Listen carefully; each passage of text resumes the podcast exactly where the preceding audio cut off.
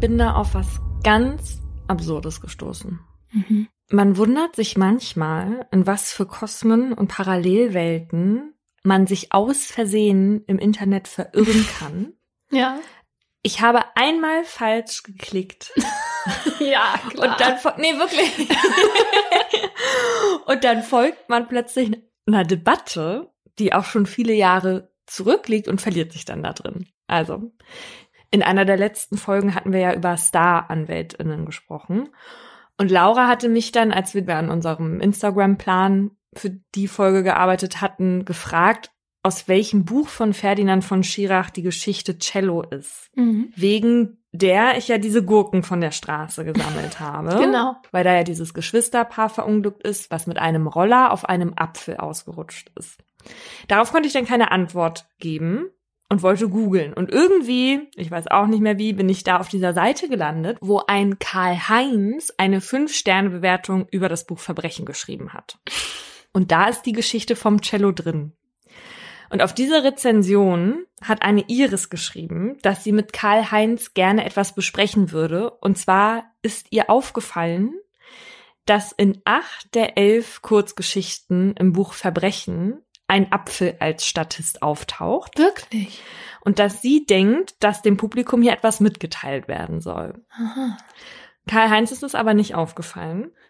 Er hat darauf geantwortet. Dann. Ja, ja, ja. Er hat gesagt, Iris hätte ihn kalt erwischt und dass er gerne mehr über diesen schuldhaften Apfel erfahren möchte. Ist er immer der Täter, der Apfel? Nee, nee, nee, nee, nee. Ah, okay. Und das schreibt Iris auch. Also sie sagt, ne, sie erzählt von dem Geschwisterpaar mit dem Apfel. In Notwehr, da zieht ein Unbekannter so einen Apfel aus der Tasche und der wird ihm dann entrissen und landet auf dem Boden.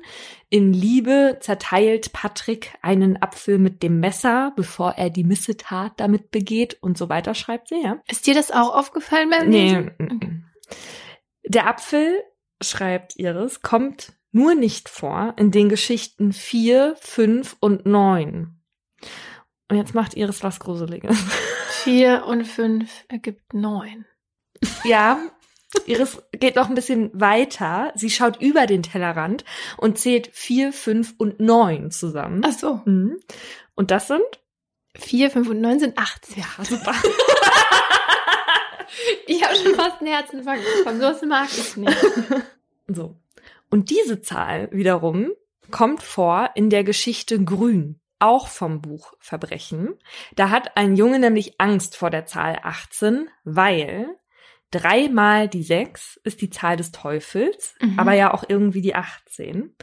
Und deswegen schneidet der Junge Schafen die Augen aus, weil, Zitat des Jungen in der Geschichte, Augäpfel sind die Sünde, sie sind die Äpfel vom Baum der Erkenntnis und sie werden alles zerstören. Augäpfel von Schafen. Nee, generell Augäpfel. Hätte er dann Denkt erstmal seine eigenen einfach ausreißen Es können? ist ein Buch und ähm, okay, ich will mehr von Iris hören. ja.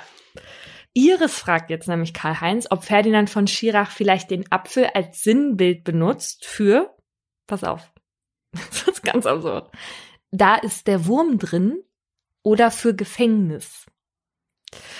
Und dann sagt Karl-Heinz, also er würde da jetzt ja eher an den Sündenfall im Zusammenhang mit Schuld und der Vertreibung aus dem Paradies denken. Ja, So, finde ich auch eher naheliegenden Gedanken. ja. Was soll denn heißen, da ist der Wurm drin? Ja, also hier ist jetzt auf jeden Fall in der Konversation so ein bisschen der Wurm drin. Karl-Heinz glaubt nämlich nicht an die versteckte Symbolik. Er meint, Ferdinand von Schirach sei, Zitat, stocknüchtern. Und Iris meint daraufhin, er sei eher einfallslos, er könne doch auch mal ein anderes Obst nehmen. Aber dann glaubt sie auch nicht wirklich dran, weil sie meint, dass er aus Faulheit immer das gleiche Obst genommen hat. Entweder einfallslos oder Symbolik. Okay. Und dann schreibt Ferdinand von Schirach am Ende des Buches noch das Zitat auf, Ceci ne pas une pomme. Und das heißt, Eigentlich heißt es, es ist kein Apfel. Und das steht immer unter diesen Bildern von René Magritte, ja, der ja sagt, das ist kein Keine Apfel, sondern Pfeife. nur das Abbild eines Ja. Apfels. Ne? stopp. Und- Unter welcher Geschichte steht das? Das steht hinten in Verbrechen in dem Buch drin. Von Ferdinand von Schirach. Aber nicht auf eine Geschichte bezogen, sondern einfach so als Zitat hinten drin. Ja. Mhm. Das finde ich natürlich auch merkwürdig. Ja. Ines ist da auf was gestoßen. Iris. Oh, Iris. Ja, Karl-Heinz war ja erst interessiert, aber ich glaube jetzt nicht mehr so, weil Iris hat ja von Schirach einfallslos genannt und Karl-Heinz hatte ihm ja gerade eine Fünf-Sterne-Bewertung gegeben. ich glaube, das gefällt ihm nicht so. Und er sagt dann, vielleicht treffe das ja auch auf Iris zu, dass sie gar nicht Iris ist, sondern nur vorgibt, Iris zu sein. Oh mein Gott, das geht jetzt aber echt so weit. so, pass auf. Und dann mischt sich ein Dritter ein, Leon. Sind das die echten Namen? Ja. So, und der bringt jetzt einen Teil von Iris Theorie ein bisschen ins Wanken. Der sagt nämlich, dass in der Geschichte Glück, was Geschichte 5 ist und somit ja Teil dieser Berechnung von Iris, womit sie auf 18 kommt. Ja. Da würde sehr wohl ein Apfel vorkommen und zwar, er trug ein apfelgrünes T-Shirt. Okay. So. Karl-Heinz geht es jetzt ähnlich wie dir. Dem reicht es jetzt und sagt, naja, und was soll denn so spannend an dieser Apfelsymbolik sein? Wenn Genau. Herr von Schirach uns etwas sagen wollen würde, dann täte er es meines Erachtens wohl eher direkt. Und wenn er auf Symbolik stünde, mir wär's egal. Ich lasse mich doch nicht veräppeln. es ist jetzt einfach die wichtige Frage. Geht es absichtlich um Äpfel oder ist das einfach nur ein verbindendes Element der Geschichten? Ich habe das Buch ja nicht gelesen. Aber jetzt so als Außenstehende finde ich natürlich das auch sehr auffällig, dass da jetzt immer ein Apfel eine Rolle spielt, außer in diesen paar Geschichten, und dass dieses Zitat hinten dran ist. Mhm. Und ich würde dann wirklich schon denken, dass er damit schon irgendwas sagen möchte und dass es aber eben vielleicht einfach diese, dieser Sündenfall und der Apfel aus dem Paradies ist. Genau, und die Frage ist ja, will er aber dann wirklich was sagen oder möchte er einfach nur den Apfel als Symbolik mit einbringen? Ja, das als, meine ich. Ja, er stellt es ins Regal als Dekoration und wir können uns das ansehen, aber es hat jetzt keine große Aussagekraft. Außer das, was offensichtlich ist, dass das alles irgendwelche Sündenfälle sind oder zumindest irgendwo Sünde enthalten. Ja, vielleicht kommen wir ja gemeinsam dahinter mit unseren kreativen ZuhörerInnen auf unserer Instagram-Seite und vielleicht schreibt von Schirach ja selbst drunter, was er eigentlich damit sagen will. Ferdinand hat kein Instagram. Wir werden sehen. Werbung. Unser heutiger Werbepartner ist wieder Google mit dem Google Pixel 8 Pro. Wir haben euch ja schon erzählt, dass wir beide eins zugeschickt bekommen haben und sie in den letzten Wochen benutzt haben und deswegen ja auch ausgiebig testen konnten. Und wir wollen euch hier mal von unseren liebsten Features erzählen. Ich liebe ja den magischen Radierer, der ist auch KI gestützt. Mit dem kann man störende Objekte, wie zum Beispiel einen hässlichen Papierkorb, ganz einfach wegzaubern, wenn man die Google Fotos App hat. Ich habe den neulich benutzt. Ich habe nämlich hier für unseren neuen Podcast Justitias Wille so ein paar Fotos im Tonstudio gemacht, aber auf dem Tisch lag die ganze Planung der Folgen noch ausgelegt, so dass man dann gesehen hätte, was so in den Folgen passiert und das konnte ich dann ganz einfach mit dem magischen Radierer verschwinden lassen, so dass ich das Bild dann doch posten konnte. Ja, und das Pixel 8 Pro kann jetzt sogar Objekttemperaturen messen. Also ihr könnt ganz einfach Objekte damit scannen und euch die Temperatur anzeigen lassen. So könnt ihr zum Beispiel prüfen, ob euer Getränk nicht mehr zu heiß ist oder wann die Bratpfanne die optimale Temperatur erreicht hat.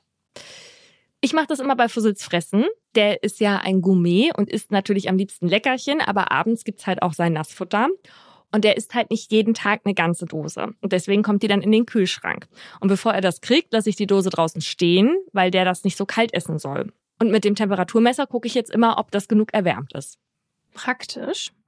Diese coolen Features wie der magische Radierer sind übrigens möglich, weil das Google Pixel 8 Pro mit Google AI als Herzstück entwickelt wurde. Und von einem anderen Smartphone auf das Pixel zu wechseln, ist ganz einfach. Sogar vom iPhone könnt ihr eure Daten inklusive Fotos und Videos, Kontakten, iMessages, WhatsApp-Nachrichten, Apps und mehr sicher auf das Pixel übertragen mit nur ein paar Schritten. Das Pixel 8 Pro gibt es online im Google Store und bei vielen weiteren Elektromärkten und Mobilfunkanbietern in Deutschland. Den Link zum Google Store und alle weiteren Infos findet ihr wie immer auch nochmal in der Folgenbeschreibung. Werbung Ende. Und damit herzlich willkommen zu Mordlust, einem Podcast von der Partner in Crime. Mein Name ist Paulina Kraser. Und ich bin Laura Wohlers. In jeder Folge gibt es ein bestimmtes Oberthema, zu dem wir zwei wahre Fälle nacherzählen, darüber diskutieren und auch mit Menschen mit Expertise sprechen. Wir reden hier auch mal ein bisschen lockerer miteinander. Das hat aber nichts damit zu tun, dass uns die Ernsthaftigkeit fehlt. Das ist für uns immer so eine Art Comic Relief, damit wir zwischendurch auch mal wieder aufatmen können. Das ist aber natürlich nicht despektierlich gemeint. Heute geht's bei uns um Raub. Und damit ist jetzt nicht gemeint, wenn ich Paulina ihre schöne Mütze klaue. Auf die ich sechs Monate warten musste, weil du nicht in der Lage warst, mein Geburtstagsgeschenk rechtzeitig mir zu beschaffen. Hä? Das war ausverkauft. Ja, also du hättest da auch vielleicht noch mal ein bisschen Dollar gucken können. nee, das war überall ausverkauft, weil die, die Paulina hat, ist wirklich so die, die jeder haben will. Ne? Nenn mich doch einfach Mainstream. Nee, ich werde sie dir auch nicht wegnehmen, das ist jetzt hier nur zur Theorie. Okay. Also auch wenn im Duden Raub und Diebstahl synonym verwendet werden, hier bei uns im Podcast und auch im Strafrecht sind das zwei ganz unterschiedliche Dinge. Um einen Diebstahl handelt es sich nämlich, wenn ich dir eine fremde bewegliche Sache, also jetzt beispielsweise die Mütze, in der Absicht wegnehme, sie mir selbst oder einer dritten Person rechtswidrig zuzueignen. So steht es im Strafgesetz. Das fehlt mir noch. Ey. Dafür gäbe es dann bis zu fünf Jahren Haft oder eine Geldstrafe. Und von mir Backenballett. Ja, aber insgesamt würde es sich nur um ein Vergehen handeln.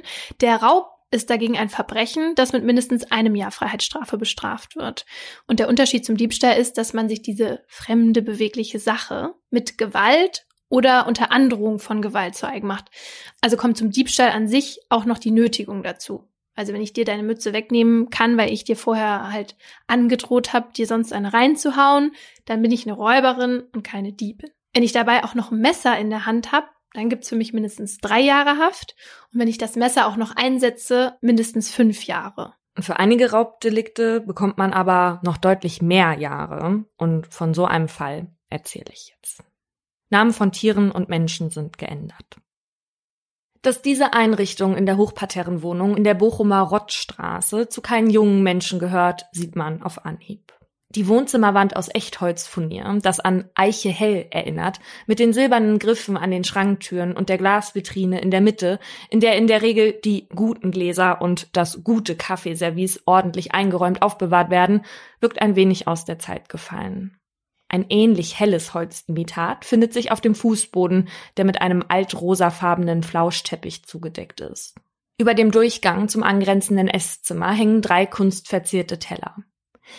Hilde und Walter, beide Ende 70, verbringen in dieser gemütlichen und rentnerkonformen Wohnung des Mehrparteienhauses ihren Lebensabend. Doch wenn Hilde die letzte Zeit hoch zur Wohnzimmerdecke schaut, fallen ihr dort kleine Verfärbungen ins Auge als würde sich irgendetwas von oben seinen Weg bis zu ihrem Wohnzimmer bahnen und die sonst so ebenmäßige Tapete in unschöne Schattierung tauchen. Hilde ist eine aktive, noch immer lebensbejahende und rüstige Rentnerin, die kein Blatt vor den Mund nimmt. Auf Bildern sieht man sie mit weißer Kurzhaarfrisur, die Lippen mit einem bärigen Rot hervorgehoben, türkisfarbenem Kajal und die Augenbrauen nachgezogen. Sie schmückt sich gerne, vor allem mit Perlen. Einige der Schmuckstücke sind Modeaccessoires, andere wertvolle Geschenke von Walter, mit denen er sie früher zum Geburtstag oder zu Weihnachten überraschte. Die beiden haben zwei Kinder. Tochter Biene, Berufssoldatin, die ihre zwei haarigen Kinder Luis und Madruschka, zwei Katzen, ab und an mal zu Oma und Opa gibt, wenn sie zum Beispiel drei Monate in die USA abkommandiert wird. In der Zeit muss sich Hildes und Walters eigene Katze Kamil die Streicheeinheiten mit den beiden teilen. Sohn Martin, der wegen einer Lungenerkrankung bereits Frührentner ist, schaut regelmäßig bei Hilde und Walter vorbei, um seinen betagten Eltern ein wenig unter die Arme zu greifen.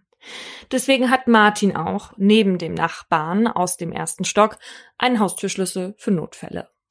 Hildes und Walters Verhältnis zu den beiden Kindern und auch zu Martins Lebenspartner und mittlerweile Ehemann Benno ist gut. Martin fährt für seine Eltern zum Getränkemarkt und begleitet sie, wenn sie mal wieder zu ihrem Hausarzt müssen. Vor allem bei Walter hat das Alter mittlerweile Spuren hinterlassen. Er plagt sich mit Bluthochdruck, Diabetes mit begleitender Nierenerkrankung, Herzrhythmusstörungen und hatte bereits einen Schlaganfall. Infolge einer Durchblutungsstörung mussten ihm sein linker Vorderfuß und sein rechtes Bein amputiert werden. Oh Walter ist jetzt auf den Rollstuhl angewiesen und obwohl es bis zur Wohnung in der Hochparterre nur vier Stufen sind, wirken die jetzt wie ein unüberwindbares Hindernis. Daher lassen Hilde und Walter auf eigene Kosten einen Treppenlift anbringen, der Walter weiterhin den Zugang in die Wohnung ermöglicht. Eine der wenigen großen Anschaffungen, die sich Walter und Hilde in den letzten Jahren geleistet haben. Daneben gab es nur noch Martins und Bennos Hochzeit, für die die beiden einen höheren Geldbetrag dazugegeben haben. Walter und Hilde sind nicht sonderlich vermögend, aber durchaus sparsam. Vor allem, damit sie weiter irgendwann, wenn es einmal nötig ist, ein Heim finanzieren können. Wobei das meiste Geld von Hilde und Walter nicht auf der Bank liegt, sondern unter der Matratze. In letzter Zeit vergisst Walter immer mehr Dinge. Meist nur, welcher Tag heute ist und dass er eine Frage schon mal gestellt hat. Zum Glück ändert das aber nichts an seinem Gemüt. Walter ist nämlich kein trauriger Mann und hat sich mit seiner Gebrechlichkeit bestens arrangiert, scherzt oft sogar darüber. Tagsüber sitzt er häufig am geöffneten Küchenfenster, beobachtet die Menschen, die vorbeiziehen und spricht dort mit vorbeilaufenden Bekannten. Seine Pflege übernimmt Hilde fast allein. Sie wäscht und bettet ihn, cremt ihn ein und führt ihn zur Toilette. Eigentlich steckt sie das auch gut weg, aber mittlerweile fällt ihr das Heben immer schwerer. Eine andere Betreuung als durch seine Frau kommt für Walter aber nicht in Frage. Nur wenn Hilde auf Achse ist, kommt jemand vom Pflegedienst, um mit ihm gemeinsam fernzusehen. Hilde besucht nämlich noch immer gerne Seniorinnenveranstaltungen, ist oft zu Gast bei Kaffeekränzchen und geht jeden Donnerstagabend gemeinsam mit Sohn Martin zur Chorprobe. Wenn Hilde wieder zurück ist, begleitet sie die Frau von der Seniorinnenpflege immer noch durch die Haustür auf die Straße und wartet, bis sie ins Auto gestiegen ist. Hilde weiß nämlich von Aktenzeichen XY und anderen Berichten, dass ältere Menschen oft Opfer von Straftaten werden. Und sie möchte die Frau vom Pflegedienst sicher in ihrem Auto wissen. In den letzten Jahren ist die Rottstraße, in der die Häuser in verwaschene Grau- und Gelbtöne getaucht sind, deutlich lebendiger geworden. Vor allem abends sieht man hier mittlerweile viele junge Männer auf dem Weg in eine der vielen Spielhallen oder ins nahegelegene Bordell. Hilde betrachtet das neu eingezogene Treiben in ihrer Straße mit Argwohn. Deswegen erinnert sie die Nachbarinnen regelmäßig mit einem handgeschriebenen Zettel daran, auch die Eingangstür abzuschließen. Hede ist eine von den vorsichtigen Frauen, die nie die Tür aufmachen und erst über die Gegensprechanlage fragen, wer da ist. Selbst wenn sich dann die Post meldet, streckt sie noch einmal den Kopf aus dem Küchenfenster, um sich zu versichern, dass das wirklich so ist. Seit einigen Wochen schon haben Hilde und Walter nun Probleme mit diesem Fleck an der Wohnzimmerdecke. Nach ein wenig Nachforschung ist nun auch klar, woher der seinen Ursprung hat. Weil auf dem Balkon eines Nachbarns das Wasser nicht richtig abfließt, sucht es sich eben den Weg entlang zu Walters und Hildes Wohnzimmerdecke. Nachdem ein Dachdecker die Quelle des Übels abdichtet, bleibt zwar das Wasser weg, aber der hässliche Schandfleck bleibt. Der Vermieter unternimmt wenig Anstalten, sich über die Beseitigung des Flecks zu kümmern. Da kommt es also gerade richtig, dass Schwiegersohn Benno gelernter Maler ist. Nach Absprache bringt er Verstärkung mit, um das unschöne Deckenmal zu beseitigen. Ein Freund von ihm und Martin, den Hilde und Walter schon mal auf einem Weihnachtsfeiertag kennengelernt haben, als sie ihren Sohn besucht hatten. Die beschädigte Raufasertapete wird entfernt, später eine neue angebracht, sodass die Decke wieder im ebenmäßigen Weiß erstrahlt. Die getane Arbeit wird danach von Hilde und Walter mit Pizza vom Laden gegenüber entlohnt. Mehrere Monate ziehen ins Land und der Ärger über den Deckenschaden ist schon wieder vergessen, als sich Hilde am frühen Morgen des 10. Februars 2017 die Einweghandschuhe überstreift, um weiter bei der Morgenroutine zu helfen. Aufstehen, Toilette, Urinflasche wechseln, das gleiche wie immer. Von den beiden Männern, die schon eine Weile lang auf der gegenüberliegenden Straßenseite aus die Wohnung beobachten, merkt Hilde nichts. Walter liegt noch im Bett, als Hilde plötzlich im Flur auf die beiden Männer trifft, die sich überraschend Zutritt zur Wohnung verschafft haben. Die Situation ist sofort bedrohlich. Und noch schlimmer, Hilde kennt einen der Männer. Doch weiß sie nicht, wieso dieser jetzt so unangekündigt bei ihr in der Wohnung steht. Walter, der nicht selbstständig aus dem Bett aufstehen kann, kann seiner Hilde nicht beistehen, als sich diese den beiden Männern in den Weg stellt. Sie weiß ganz genau, dass die beiden hier sind, um an ihr Geld zu kommen. Doch die Männer gewähren zu lassen, kommt für Hilde gar nicht in Frage. Sie stellt sich den beiden in den Weg. Sowas wird sie sich garantiert nicht gefallen lassen. Ein Fehler. Die zwei Schläge ins Gesicht treffen Hilde mit voller Wucht. Oh sie versucht sich noch zu wehren, doch ist machtlos gegen die Aggression des Mannes, den sie so ganz anders eingeschätzt hatte. Hilde liegt auf dem Boden. Der Mann beugt sich über sie und zückt ein Messer. Hilde versucht es abzuwehren und greift direkt in die Klinge. Der Mann ist im Kampf weit überlegen. Hilde wird gewürgt, mit voller Wucht gegen den Kopf getreten und schließlich treffen sie zwei Messerstiche in den mhm. Hals. Als der Mann von ihr ablässt, hat er Hilde bereits bis ins Schlafzimmer gedrängt, wo sie bewusstlos auf dem Boden liegt. Direkt unter Walter, dessen Bein von der Kante seines Pflegebetts baumelt. Hilflos musste er bisher dort verharren. Und jetzt gerät er ins Visier des Mannes, der ebenso brutal auf Walters Frau eingeschlagen hatte. Auch gegen Walters Kopf entlädt sich seine Aggression. Besonders Walters Augen werden in Mitleidenschaft gezogen. Der Mann springt auf sein Pflegebett und hört erst auf, als Walters Blut aus dem Kopf in die Matratze unter ihm sickert. Zwei kleine rote Sehnen sammeln sich um seine Augen. Auch er ist nicht mehr ansprechbar. Danach durchsuchen die beiden Männer die Wohnung nach Wertgegenständen, nehmen an sich, was von Nutzen sein könnte, und verlassen die Wohnung wieder. Walter und Hilde überlassen sie ihrem Schicksal. Circa 15 Stunden sind seitdem vergangen, als um drei Uhr morgens am nächsten Tag ein Nachbar aus dem ersten Stock seltsame Geräusche hört, die aus der Hochparterrenwohnung des Rentnerpaars zu kommen scheinen. Hört sich an wie leise Schreie. Wenig später steht die Polizei vor Hildes und Walters Wohnung. Zutritt verschaffen sich die Beamten mit dem Schlüssel des Nachbarn, der für Notfälle gedacht war. Bei was für einem Notfall, der irgendwann einmal zum Einsatz kommen würde, hätten Hilde und Walter damals nicht ahnen können. Im Korridor brennt Licht. Auf dem gefliesten Flurfußboden führen blutige Fußabdrücke in Richtung Eingang. Die ganze Wohnung ist auf links gedreht. Schubladen sind aufgezogen, der Inhalt auf den Boden geworfen. Ein Einkaufstrolley liegt auf der Seite. Kontoauszüge befinden sich neben leeren Schatullen. Die meisten Wertgegenstände wie Schmuck und Bargeld fehlen. Als die beiden Beamten durch die Tür des ebenfalls hell erleuchteten Schlafzimmers gehen, offenbart sich ihnen ein schrecklicher Anblick. Walter und Hilde liegen beide jeweils in einer Blutlache. Hilde auf dem Bauch zwischen Bett und Kommodenschrank und Walter auf dem Rücken, halb zugedeckt auf dem Doppelbett. Walter ist stark unterkühlt und dehydriert, aber ansprechbar. Hilde nicht. Sie ist gleich nach dem Überfall an ihren Verletzungen gestorben. Wer hat die beiden überfallen? und kann weiter trotz seiner Demenz und seines Zustands noch Hinweise auf die TäterInnen liefern. Weiter wird in ein Krankenhaus gebracht. Er hat viel Blut verloren. Sein Zustand ist lebensbedrohlich.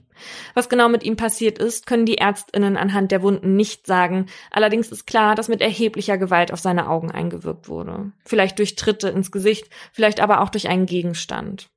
Sein Augenlicht kann nicht mehr gerettet werden. Oh Gott, das ist ja nur schrecklich. Hm.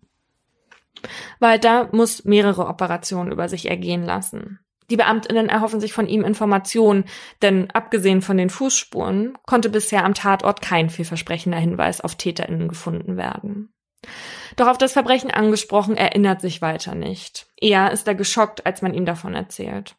Er und seine Frau wurden also überfallen, Hilde ist dabei getötet worden und er wird für immer blind sein und in ein Heim müssen. Das versteht er aber zur Aufklärung beitragen, wer ihm das angetan hat, kann er nicht. Mittlerweile können die Ermittelnden aber die Tatzeit eingrenzen. Die Obduktion ergibt, dass sich der oder die TäterInnen in den Morgenstunden des 10. Februars Zutritt zur Wohnung verschafft haben müssen. Und genau da setzt die Polizei an. Die Beamtinnen drucken Flyer und tapezieren damit die Gehwege. In den Buslinien, die um diese Uhrzeit an dem Haus von Hilde und Walter vorbeifuhren, wird nach Zeuginnen gesucht, die möglicherweise jemanden gesehen haben könnten, der ins Haus ging. Tatsächlich finden sich Menschen, die unabhängig voneinander berichten, an diesem Morgen auf der gegenüberliegenden Seite zwei Männer gesehen zu haben. Anhand der Beschreibung werden Phantombilder erstellt, die auch bei Aktenzeichen XY gesendet werden der Sendung, die Hilde früher manchmal geschaut hatte und die jetzt zur Aufklärung ihres eigenen Verbrechens helfen soll. Eine Sache lässt den leitenden Ermittler Gerhard Sobolewski keine Ruhe. Wieso haben die TäterInnen Walter und Hilde so malträtiert? Für einen Raub ist so eine Aggression durchaus ungewöhnlich. Zwar kann so eine Situation mal eskalieren, aber meist halt eher dann, wenn die TäterInnen unverhofft jemanden zu Hause antreffen. Nun hatten die beiden Männer laut ZeugInnen-Aussagen die Wohnung aber ja vorher beobachtet. Eine Erklärung dafür wird schon bald das Ergebnis der Hautspurenanalyse geben. Auf Hildes Leiche und ihren Klamotten wurde nach DNA-Spuren gesucht. Und tatsächlich werden auf ihrer Hose 18 Hautpartikel gefunden, die ein Match mit der polizeilichen Datenbank ergeben und direkt ins Umfeld von Hilde und Walter führen. Hilde und Walters Sohn Martin und sein Ehemann Benno führen keine klassisch monogame Beziehung. Beide haben viele homosexuelle Kontakte zu anderen Männern und um die zu finden, ist Benno, der der aktivere Part der beiden ist, regelmäßig in Online-Portalen unterwegs. Dort wird er irgendwann auf die Anzeige von Yunus aufmerksam, den die beiden zu sich nach Hause einladen. Es kommt zu mehreren Treffen, jeweils mit Abstand von ein paar Monaten, in denen vor allem Benno Sex mit Yunus hat. Yunus ist Anfang 30, hat fast schwarzes, volles, kurzes Haar, braune Augen und ist eine gescheiterte Existenz. Er besteht mit Ach und Krach seinen Realschulabschluss, woraufhin sein Vater entscheidet, dass Yunus eine Ausbildung im Tiefbau machen soll, auf die Yunus keine Lust hat. Er bricht nach dem dritten Lehrjahr ab und fängt keine neue an. Danach arbeitet er kurzzeitig als Paketzusteller, als Leiharbeiter in einem Elektrounternehmen, schwarz auf dem Bau und bezieht später Hartz IV. Seine Bisexualität lebt er weder offen vor seiner Familie noch vor den Frauen aus, mit denen er sich länger einlässt. So ist es auch bei seiner Beziehung mit Malika, einer Marokkanerin, die sich illegal in Deutschland aufhält und sich erhofft, hier bleiben zu dürfen, wenn sie von Yunus ein Kind bekommt. Doch die Beziehung ist von Gewalt und Yunus Eifersucht geprägt, der seiner Freundin vorwirft, Sex mit seinem Bruder und mit seinem Vater zu haben. Als Malika mit Zwillingen schwanger wird und im dritten Monat von Übelkeit geplagt ist, will sie nicht, dass Yunus Cousin zu Besuch kommt. Yunus wird wütend, schubst Malika gegen ein Fenster, woraufhin ihr eine Gardinenstange auf den Kopf fällt. Malika will die Polizei rufen, doch da steht Yunus schon mit einem Küchenmesser vor ihr. Wenn du mich verlässt, vergrab ich dich mit den Kindern. Hier gehst du nur im Sarg raus, bevor die Polizei hier reinkommt. Ich mach dein Leben zur Hölle. Ich stech dich jetzt ab. Droht er, macht es aber nicht. Malika sucht einige Tage später darauf Hilfe bei Yunus Vater. Als auch Yunus dazukommt, eskaliert der Streit schon wieder. Yunus bedroht Malika, sie lebendig zu begraben, wenn sie ihn verlasse. Malika sitzt auf der Couch, als Yunus ihr plötzlich entgegenspringt und ihr mit voller Wucht in den Bauch tritt. Ach nee. Malika hat starke Schmerzen, versucht die Wohnung von Yunus Vater zu verlassen, doch wird von Yunus Händen, die sich um ihren Hals legen und zudrücken, daran gehindert. Am Ende gelingt es ihr lebend aus der Wohnung zu kommen. Allerdings wird bei einer gynäkologischen Untersuchung wenige Tage später festgestellt, dass sie einen ihrer Zwillinge verloren hat. Ob der Tritt daran schuld ist, weiß man nicht. Für den überlebenden Sohn zahlt Yunus nie Unterhalt. Malika trennt sich und zeigt Yunus an. Nicht seine erste Anzeige. Yunus sitzt im Laufe der Jahre immer wieder wegen Körperverletzung, Diebstahls, Raubs, Drogendelikten in Haft, kassiert Bewährungsstrafen und etliche Einträge in seine Akte. Als der Eigentümer, der seine Wohnung an Yunus vermietet, zwangsräumen muss, ist diese in einem verwahrlosten Zustand. In der Toilette und Badewanne befinden sich Kot und auch die herumliegenden Klamotten sind damit beschmiert. Auf dem Wohnzimmertisch liegt weißes Pulver, Spritzen und Löffel. Yunus nimmt zeitweise drei bis viermal die Woche Koks, raucht sechs bis sieben Joints täglich. Da er sonst keine Einnahmequelle hat, begeht er mit Bekannten Einbrüche, Raubüberfälle und verkauft Drogen, um sich mit dem Geld wiederum neue und Prostituierte zu finanzieren. Yunus DNA landet bei einer polizeilichen Datenbank, nachdem er einen Mann beklaut, den er zuvor, so wie viele seiner Opfer, in einem Internetforum für Homosexuelle kennengelernt hatte. Und in einem der Foren trifft er später auf Benno. Die Treffen mit Martin und Benno gehen meist von Yunus aus, der sich von den beiden Geld erhofft. So erzählt er, dass er unter Geldnot leide und seinen Strom nicht bezahlen könne. Martin und Benno stecken ihm deswegen ab und an mal ein wenig Geld zu, das Yunus in der Regel sofort für Drogen oder Prostituierte ausgibt. Da Yunus um die Gutmütigkeit von Benno und Martin weiß, ruft Yunus die beiden auch an, nachdem seine Ex ihn am ersten Weihnachtsfeiertag aus der Wohnung schmeißt. Die beiden sacken ihn ein und lassen ihn in ihrer Wohnung übernachten, wo an diesem Abend auch Walter und Hilde die Feiertage verbringen. Bei einem späteren Übernachtungsbesuch klaut Yunus, Benno und Martin jeweils 100 Euro, bricht in die Garage ein und stiehlt noch ein Fahrrad. Die beiden bemerken das erst am nächsten Morgen. Als sie Yunus damit konfrontieren wollen, öffnet er seine Haustür nicht. Daraufhin erstatten Martin und Benno Anzeige. Benno schickt außerdem per Facebook eine Nachricht an Yunus Bruder, in der steht, dass die beiden eine sexuelle Beziehung haben und Yunus ihn bestohlen hat. Benno schreibt das in dem Bewusstsein, dass Yunus das mit seiner Familie Probleme einbringen könnte. Zwar wird Yunus vom Amtsgericht zu 60 Tagessätzen a 10 Euro verurteilt, doch nachdem er sich bei Benno und Martin entschuldigt, wollen die ihm eine zweite Chance geben und treffen sich wieder mit ihm, lassen allerdings kein Geld mehr offen rumliegen. Als Benno Yunus dann später als Unterstützung zur Beseitigung des Feuchtigkeitsschadens im Wohnzimmer von Hilde und Walter mitnimmt, erkennt Hilde Yunus noch vom Weihnachtstreffen. Die beiden unterhalten sich nett im Wohnzimmer, während die anderen in der Küche sitzen. Nach getaner Arbeit holt Hilde das Geld für die Pizza aus ihrem Portemonnaie im Wohnzimmerschrank, was offenbar von Yunus nicht unbemerkt bleibt. Zum Abschied steckt Walter ihm ein, zwei Scheine als Dankeschön für seine Hilfe zu. Als Yunus Monate später erneut Probleme hat, seinen übermäßigen Drogenkonsum und die Prostituierten zu finanzieren, beschließt er gemeinsam mit einem Bekannten in die Wohnung von Walter und Hilde einzusteigen. Da Hilde bei seinem letzten Besuch Schmuck trug und Walter ihm als Dank Geld gab, geht er davon aus, dass die beiden zumindest finanziell so gut aufgestellt sind, dass sich der Einbruch lohnen würde. Also schaltet er gegen 7 Uhr morgens sein Handy aus, damit man später nicht nachvollziehen kann, in welcher Gegend er sich aufgehalten hat, beobachtet mit seinem Bekannten eine Weile die Wohnung von der anderen Straßenseite und verschafft sich dann Zugang. Wie, ist nicht ganz klar. Entweder hatte er sich beim Klingeln für Martin ausgegeben oder er hatte bei einem der Übernachtungsbesuche den Ersatzschlüssel für die Wohnung von Martin genommen und während er angeblich Marihuana kaufen war, einen zweiten anfertigen lassen. Als Hilde ihn dann beim Raubüberfall wiedererkennt und sich ihm in den Weg stellt, tut Yunus das, was er immer tut, wenn er nicht mehr weiter weiß. Er explodiert. Um nicht wieder verurteilt zu werden, sieht Yunus in dem Moment nur eine Lösung, Walter und Hilde zu töten. Und dann bricht die Gewalt aus ihm heraus. Nach dem Überfall mietet sich Yunus ein Zimmer in einem einschlägigen Hotel. Ausweise oder Quittungen sind nicht nötig. Genau der richtige Ort, um das gerade erbeutete Geld auf den Kopf zu hauen. Yunus bestellt sich Drogen und Prostituierte. Als er später von Martin erfährt, was mit seinen Eltern passiert ist, nimmt er ihn in den Arm und heuchelt Beileidsbekundungen. Er könne seinen Schmerz verstehen, sagt er. Auch er habe seine Mutter verloren. Was? Hm. Yunus war den Ermittelnden schon vorher ein Begriff. Sie hatten alle, die mit Walter und Hilde im Kontakt standen, zur Vernehmung vorgeladen, doch Yunus war mehrmals nicht erschienen, auch nicht zu den Ersatzterminen, für die er sich selbst bei der Polizei meldete. Am 4. März, knapp einen Monat nach der Tat, verstirbt auch Walter im Krankenhaus. Laut Gutachten an einem Herz- und Lungenversagen, das nicht nachweisbar durch den Überfall ausgelöst worden war. Randnotiz, das war an dem Tag, als die Beamten zu ihm kamen und ihm das erzählt haben und er das dann quasi ja nochmal neu erfahren hat. Nee. Ja, hm, gut. Aber dann kann man ja vielleicht einen Zusammenhang sehen. Ja, rechtlich allerdings nicht. Nee. Als die Polizei Yunus festnimmt, hält er sich gerade bei Martin und Benno in der Wohnung auf. Boah. Das ist so hart.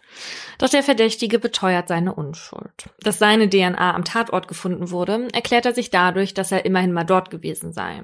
Doch die Spurenanalyse sieht das kritisch. So eine Anzahl an Hautpartikeln von Yunus am Opfer sei sehr selten, wenn der Tag des Besuchs so lang zurückliegt. Eine Direktübertragung sei viel wahrscheinlicher. Später wird außerdem noch ein Haar von Yunus gefunden. Und an den Schuhen, mit denen er sich zur Wohnung von Benno und Martin begeben hatte, haftet das Blut der Eltern. Trotz der Beweise bleibt Yunus bei seiner Geschichte, bezichtigt sogar Benno und behauptet, dieser und Martin hätten seine DNA am Tatort platzieren können. Immerhin habe er öfter T-Shirts bei den beiden liegen lassen und sich in der Wohnung auch die Haare geschnitten. Vor allem auch so geschnitten. Man nimmt die DNA doch aus dieser Wurzel, oder nicht? Ja, das stimmt. Aber also der geht, also was ist denn mit ihm? Ja. Keine Spur von Geständigkeit. Zumindest nicht vor den Ermittlungsbehörden. Doch als er zur Untersuchungshaft in eine Zelle der JVA kommt, erkennt er dort einen alten Bekannten. Die beiden kennen sich aus vorherigen Gefängnisaufenthalten. Ihm erzählt Yunus, er säße wegen des Besitzes von Marihuana, nennt aber dabei unterschiedliche Mengenangaben, die bei ihm gefunden worden sein sollen. Der Bekannte glaubt Yunus daher nicht und hakt nochmal genauer nach. Yunus schwenkt um und behauptet, er würde unschuldig in Haft sitzen, weil man an der Tapete des getöteten Rentnerpaares seine DNA gefunden habe. Doch auch diesen Bären lässt sich der andere Inhaftierte nicht aufbinden. Warum denn so gewalttätig? fragt er. Weil die mich erkannt hat, antwortet Yunus. Der Insasse meldet das. In dem anstehenden Prozess wird Yunus Gefängnisgespräch als Teilgeständnis gewertet. Yunus muss sich vor dem Landgericht Bochum verantworten. Den zweiten Mann hatte man nicht identifizieren können und Yunus schweigt noch immer. Martin tritt als Nebenkläger auf. Er macht deutlich, dass er Yunus nur als freundlichen Menschen kennengelernt hat und dass er und Benno ihm diese Tat nicht zutrauen würden. Die Freundlichkeit lässt Yunus in dem Verfahren vermissen. Er reagiert aufbrausend auf Fragen zu seinen sexuellen Kontakten, äußert sich, Zitat Urteil, fortwährend despektierlich und Anmerkung der Redaktion, er meint es auch so, über seinen zweiten Pflichtverteidiger und beschimpft den Vorsitzenden Richter als Lügner. Mhm. Auch vor Gericht behauptet er weiterhin, Martin habe etwas mit der Tat zu tun. Die Presse würde auch nur Lügen schreiben und das Verfahren entspräche dem eines Rechtsstaats nicht. Präsident Erdogan solle sich das mal anschauen. Bei einem seiner Wutausbrüche will er aus dem Saal stürmen, weshalb er danach an Händen und Füßen gefesselt werden muss. Verurteilt wird Yunus am 6. August 2018 wegen Mordes aus Habgier in Tateinheit mit Raub mit Todesfolge an Hilde und wegen versuchten Mordes in Tateinheit mit versuchtem Raub mit Todesfolge an Walter und schwerer Körperverletzung. Zwar kann kein Zusammenhang zwischen seinem Tod und der Gewalt belegt werden, aber es wird eben auch nicht nachgewiesen, dass er ohne den Übergriff gestorben wäre. Yunus Schuld wiegt besonders schwer, unter anderem weil seine Tat von massiver Brutalität geprägt war. Besonders, dass er Walter töten wollte, der nicht in der Lage war, sich zur Wehr zu setzen, zeige dies. Yunus hat eine schreckliche Tat begangen, hat das Leben zweier Menschen auf brutalste Weise ausgelöscht, die ihm nichts getan hatten. Sie waren nur freundlich und gaben ihm als Dank für seine Hilfe Pizza und ein paar Scheine. Also ich bin so geschockt und wütend auf diesen Menschen. Also wie ekelhaft muss man sein, um so eine Tat zu begehen und eine Frau, die sich auch nicht wehren kann, vor den Augen ihres Mannes, der ihr nicht mal zu Hilfe kommen kann, auf so eine Weise zu töten, um an ein bisschen Geld für seine Drogen zu kommen. Mhm. Also was muss mit einem falsch sein, dass man denkt, das lohnt sich jetzt hier so. Ich, Oh nee, ich, ich kann das gar nicht glauben. Ich fand das auch ganz schlimm, diesen Fall zu recherchieren, weil für mich, und ich weiß, ich tue ganz vielen Leuten damit Unrecht und es tut mir wahnsinnig leid, ne? Aber für mich sind alte Menschen, haben für mich immer etwas Hilfloses. Laura weiß das, wir saßen einmal in einem Restaurant mit zwei anderen Freundinnen und in meinem Blickfeld saß ein alter Herr alleine, der da gegessen hat und ich habe angefangen zu heulen, ja. Wir mussten uns dann umsetzen nach draußen.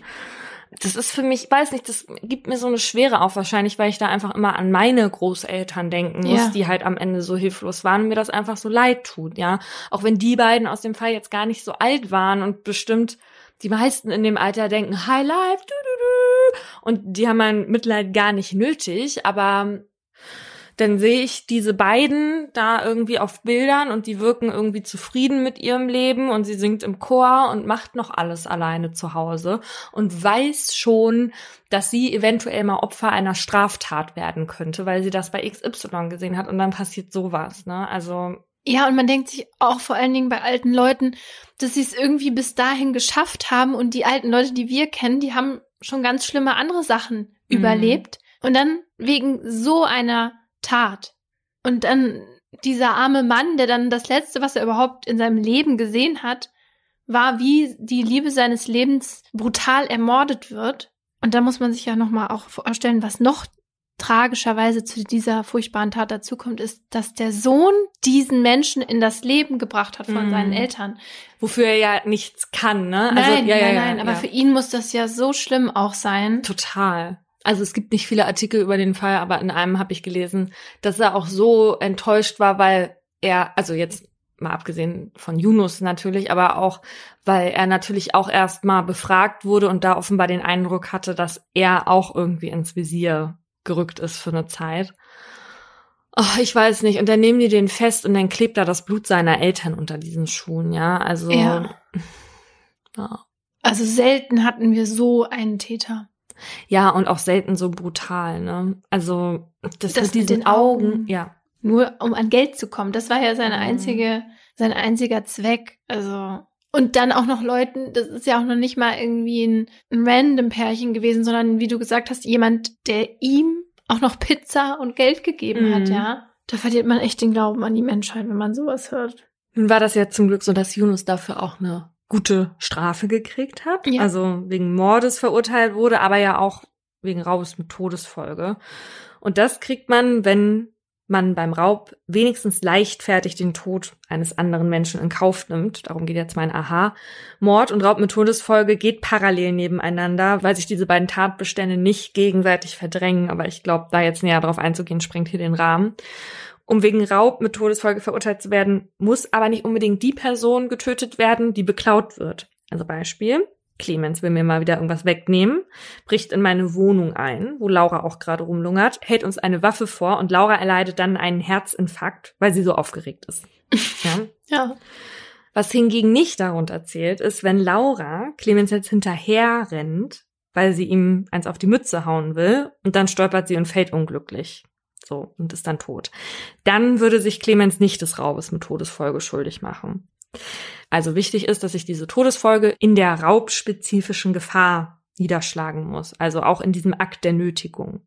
Auch unter Raub mit Todesfolge fällt, wenn jetzt beispielsweise die tödlichen Messerstiche gar nicht dazu dienen sollen, dass das Opfer das Geld rausrückt, ne, sondern auch, wenn es zum Schweigen gebracht werden soll oder halt dadurch die Entdeckung der Tat verhindert wird. Und so war das ja halt bei Yunus eben auch, ne? Also mhm. zumindest in Bezug auf Hilde. Sie hatte ihn ja erkannt, weshalb er sie dann töten wollte, damit er seinen Raub unentdeckt verwirklichen konnte, was eben nicht nur zu diesem Mordmerkmal Habgier geführt hat, sondern auch zur Ermöglichung und Verdeckung einer anderen Straftat. Ne? Mhm. Und deswegen hat er halt zwingend lebenslang bekommen. Ansonsten, wenn jetzt kein Mordmerkmal erfüllt gewesen wäre, dann hätte er auch eine Freiheitsstrafe von zehn Jahren bis lebenslang bekommen können. Und er hatte ja jetzt aber sogar noch die besondere Schwere der Schuld drin, weshalb er sehr, sehr lange sitzen wird. Paulina, es gibt ja ziemlich viele Gründe, warum es sinnvoll ist, eine neue Sprache zu lernen. Also für mhm. Urlaubsreisen oder für die Arbeit zum Beispiel auch. Ich fände es für Mordlust zum Beispiel gut, wenn unsere Redakteurinnen Sprachen sprechen würden wie Dänisch oder Indonesisch. Ja, damit wir dann auch Fälle von da behandeln können. Und das fällt uns nämlich immer schwer, weil wir natürlich nicht die Artikel so lesen können, und unser Vertrauen in Sprachübersetzungs-Apps ist relativ gering aktuell noch. Das stimmt. Und deswegen habt ihr hier auch schon länger kein Auslandsspezial mehr gehabt, was natürlich schade ist. Aber ja, ich finde das halt einen guten Anreiz für unsere Redakteurinnen und ich kann auch gleich mitliefern, wie sie das machen können, also eine neue Sprache lernen, und zwar mit Bubble, der preisgekrönten Sprachlern-App, wo man eben neben Englisch, Spanisch und Italienisch und solchen Sprachen auch sowas wie Indonesisch oder Dänisch lernen kann. Und bei Bubble macht man das alles mit Lektionen, die alltagsrelevante Themen behandeln und kurze, realistische Dialoge enthalten, damit man halt das, was man gelernt hat, auch direkt im echten Leben anwenden kann. Außer man liest jetzt über Verbrechen und braucht das Jura-Vokabular. Dafür gibt es bei Bubble die etwas schwereren Lektionen. Denn die Kurse sind individuell auf die verschiedenen Lernziele ausgerichtet und auch für jedes Sprachlevel verfügbar. Und da die Lektionen nur so 15 Minuten dauern, kann man das Sprachenlernen auch wirklich überall reinquetschen, ob man jetzt auf dem Weg zur Arbeit ist oder im Wartezimmer sitzt. Und neben den Lektionen gibt es auch noch Podcasts, Spiele oder auch Online-Gruppenunterricht. Also so bleibt das Lernen dann auch abwechslungsreich und nicht wie damals in der Schule irgendwie stumpf im Frontalunterricht.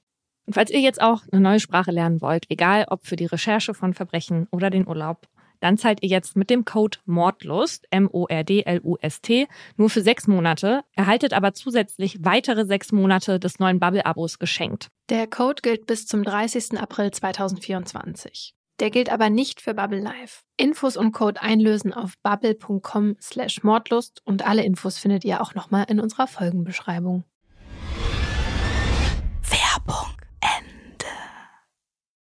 Mein Fall erzählt von einem Raub, der sich bei der Recherche ein bisschen so angefühlt hat wie das Drehbuch für Oceans 11, nur als Billigproduktion. Alle Namen sind geändert.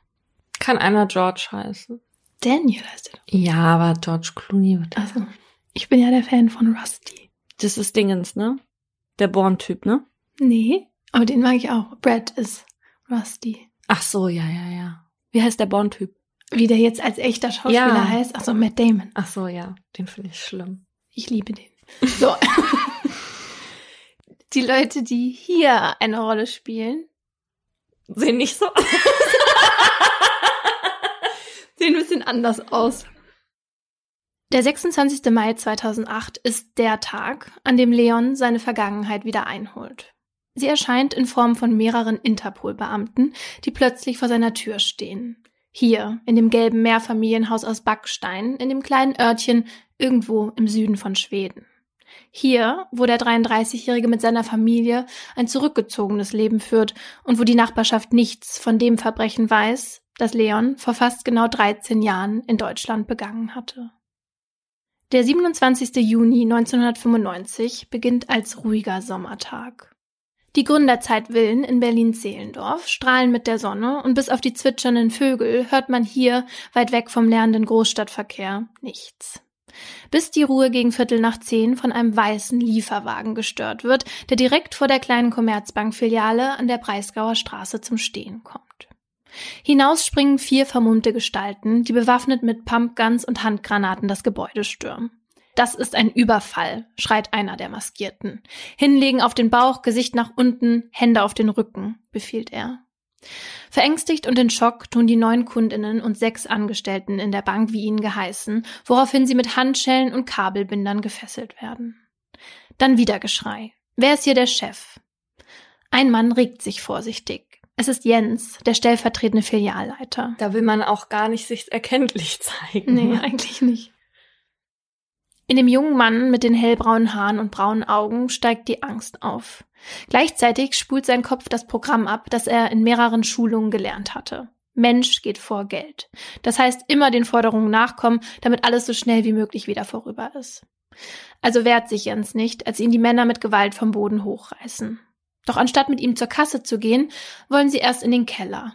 Mit vorgehaltener Waffe, die Jens immer wieder im Rücken spürt, führen sie ihn die Stufen in das Untergeschoss hinunter. Jens wird angewiesen, die Banktresore und die Türen zu den Kundenschließfächern zu öffnen. Habt ihr einen Schlüssel für die? fragt der eine, während er auf hunderte von Fächern deutet. Jens verneint. Daraufhin gibt es sofort einen Schlag mit dem Gewehrkolben. Mm. Schlüssel hätten nur die EigentümerInnen der Fächer, versichert Jens. Wenn ich einen Schlüssel finde, erschieße ich dich, entgegnet ihm der Räuber. Während Jens die Männer durch den Keller und danach zur Kasse führt, sperrt draußen die Polizei bereits weiträumig das Gebiet um die Bank ab, lässt Läden schließen und AnwohnerInnen evakuieren. Es dauert nicht lange, da rollen Panzerwagen an und Scharfschützen gehen auf Position. Auch die ersten PressevertreterInnen und Schaulustigen stellen sich gegenüber dem gelb-weißen Bankgebäude auf. Doch außer zugezogenen Jalousien, vor denen die Täter Handgranaten gehängt haben, ist nicht viel zu sehen. Erst um 11 Uhr, eine Dreiviertelstunde nach Beginn des Überfalls, regt sich plötzlich etwas.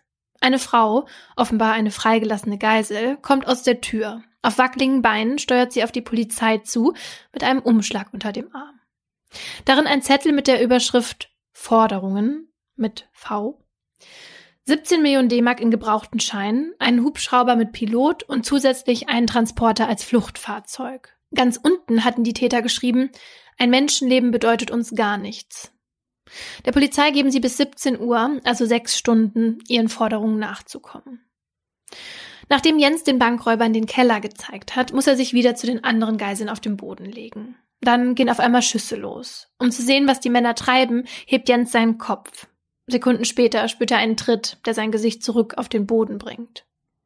Nach circa einer Stunde kommen sie dann wieder zu ihm, reißen ihn hoch und setzen ihn auf einen Stuhl. Über seinen Kopf stülpen sie einen Jutesack, seine eine Hand wird mit einer Handschelle an den Stuhl gekettet, die andere bleibt frei, denn Jens soll jetzt mit der Polizei sprechen.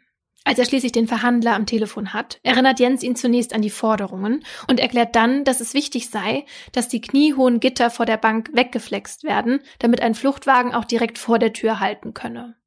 Dann wieder ein Schlag mit dem Gewehrkolben. Jens Jutesack war halb von seinem Kopf gerutscht. Die Polizei lässt sich auf die Forderung ein und schickt zwei Männer, die sich an den Gittern zu schaffen machen. Doch Geld sehen die Räuber in der Bank nicht. Auch nicht, als es 17 Uhr schlägt. Jens soll wieder anrufen. Diesmal muss er sagen, dass wenn bis 19 Uhr das Geld nicht da ist, einer Geisel ins Knie geschossen wird. Und damit kippt die Stimmung. Einige Frauen waren in den letzten Stunden ohnehin schon an den Rand eines Nervenzusammenbruchs geraten. Jetzt gesellt sich bei allen Todesangst hinzu. Doch die Polizei bittet immer wieder um Fristverlängerungen. Gegen 19 Uhr greift Jens dann wieder zum Hörer. Wenn um 20 Uhr kein Geld da ist, stirbt eine Geisel und das live im Fernsehen, droht er. Die Polizei sieht sich nun in Zugzwang. Mittlerweile hatte die Commerzbank auch zugesichert, die 17 Millionen D-Mark bereitzustellen. Und so kommt es kurz vor Ablauf des dritten Ultimatums zu einer Geldübergabe. Fünf blaue Müllsäcke mit Scheinen im Wert von 5,62 Millionen D-Mark werden von Beamten, die nur in Badehose bekleidet sind, vor der Bank abgelegt. Oh mein Gott. Von außen können sie sehen, wie die Tür aufgeht und ein Arm die Säcke ins Gebäude hineinzieht. Es ist Jens Arm. Was die Polizei nicht sieht, ist, dass er mit einer Schnur, die an seiner Gürtelschlaufe befestigt ist, mit den Tätern verbunden ist, die gleichzeitig mit Waffen auf ihn zielen. Danach passiert erstmal eine ganze Weile gar nichts.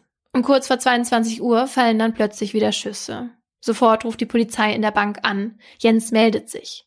Was ist da los? fragt der Beamte. Jens erklärt, dass die Bankräuber die Lampen ausgeschossen hatten. Danach wird aufgelegt. Erst um kurz nach Mitternacht hört die Polizei wieder etwas. Jens fordert als Sprachrohr der Täter, dass bis zwei Uhr das restliche Geld da sein und alle Fahrzeuge vor der Bank entfernt sein müssen. Sonst würde man schießen. Als Jens dann wieder der Hörer aus der Hand genommen wird, hört er, wie die anderen Geiseln sagen, nicht das auch noch und um Himmels willen. Dann hört er, wie Klebeband abgerollt und abgerissen wird, dann metallisches Klicken. Nach ein paar Minuten ist er dran. Er spürt, wie seine bis dato noch freie Hand mit Gaffertape eng an den Stuhl geklebt wird. Auch seine Beine werden so gefesselt. Dann wird es auf einmal ganz ruhig. Das Einzige, was Jens jetzt noch hört, ist das Ticken der großen Uhr. Auf der anderen Seite der Straße wartet die Polizei. Sie wollen den Tätern nicht mehr Geld geben, zumindest noch nicht, weshalb sie auch das 2 Uhr Ultimatum verstreichen lassen. Doch nach Ablauf der Zeit passiert nichts. Kein Anruf und auch keine Schüsse. Als sie schließlich in der Bank anrufen, meldet sich auch dort keiner am anderen Ende. Erst gegen drei Uhr hören sie wieder die bekannte Stimme von Jens, der erklärt, er habe die Täter seit einer Stunde nicht mehr gesehen oder gehört. Die sind anscheinend weg, resümiert er. Fünf Jahre zuvor. Adil ist 14, als sein Vater entscheidet, ihn nach Berlin zu schicken. In Beirut hat Adil nach Ansicht seiner Eltern keine wirklichen Chancen, dass etwas aus ihm wird. Außerdem ist es wegen des Krieges auch zu gefährlich. Adis ältere Geschwister Faris und Amira, die Adel nicht wirklich gut kennt, wohnen schon seit Jahren in der deutschen Hauptstadt und führen dort ein gutes Leben. Zumindest sieht es von hier, fast 3000 Kilometer entfernt, so aus.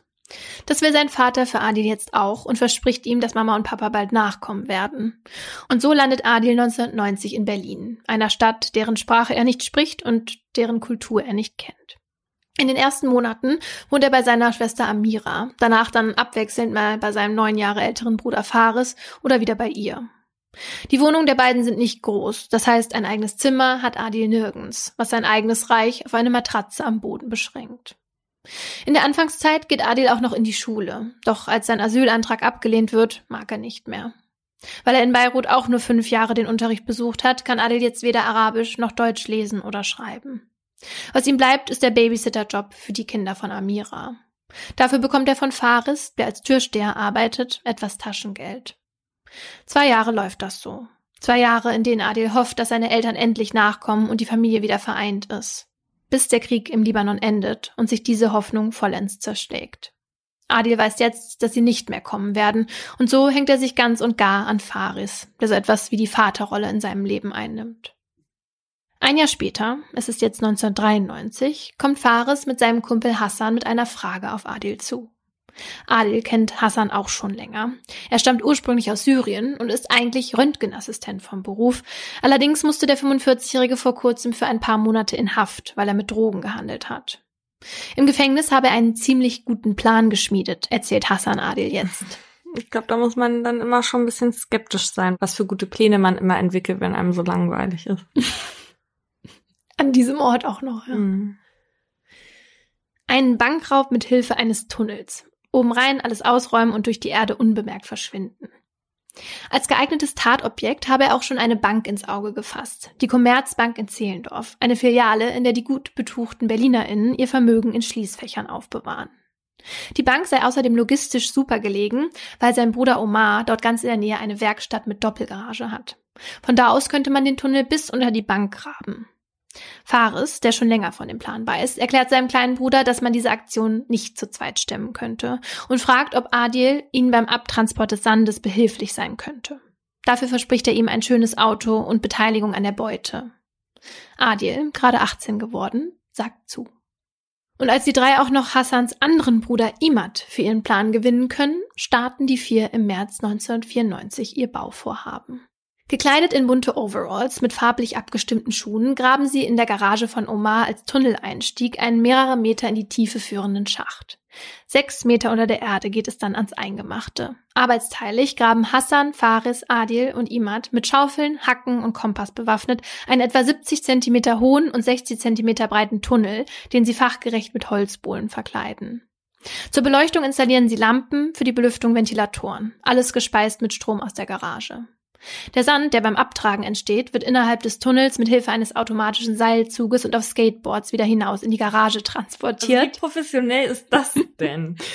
Dort dann zwischengelagert und danach an unterschiedlichen Baustellen in Zehlendorf und im brandenburgischen Umland entsorgt. Wie abgesprochen ist das die Hauptaufgabe von Adil, der in den nächsten Monaten immer wieder mit einem grünen VW-Bus durch die Gegend fährt und Unmengen an Sand verschwinden lässt. In den nächsten Monaten arbeiten sich die vier so langsam aber sicher durch das enge Erdreich die 70 Meter von der Garage bis zur Matterhornstraße vor. Doch dort stoßen sie dann plötzlich auf etwas sehr Hartes. Einen Regenwasserkanal.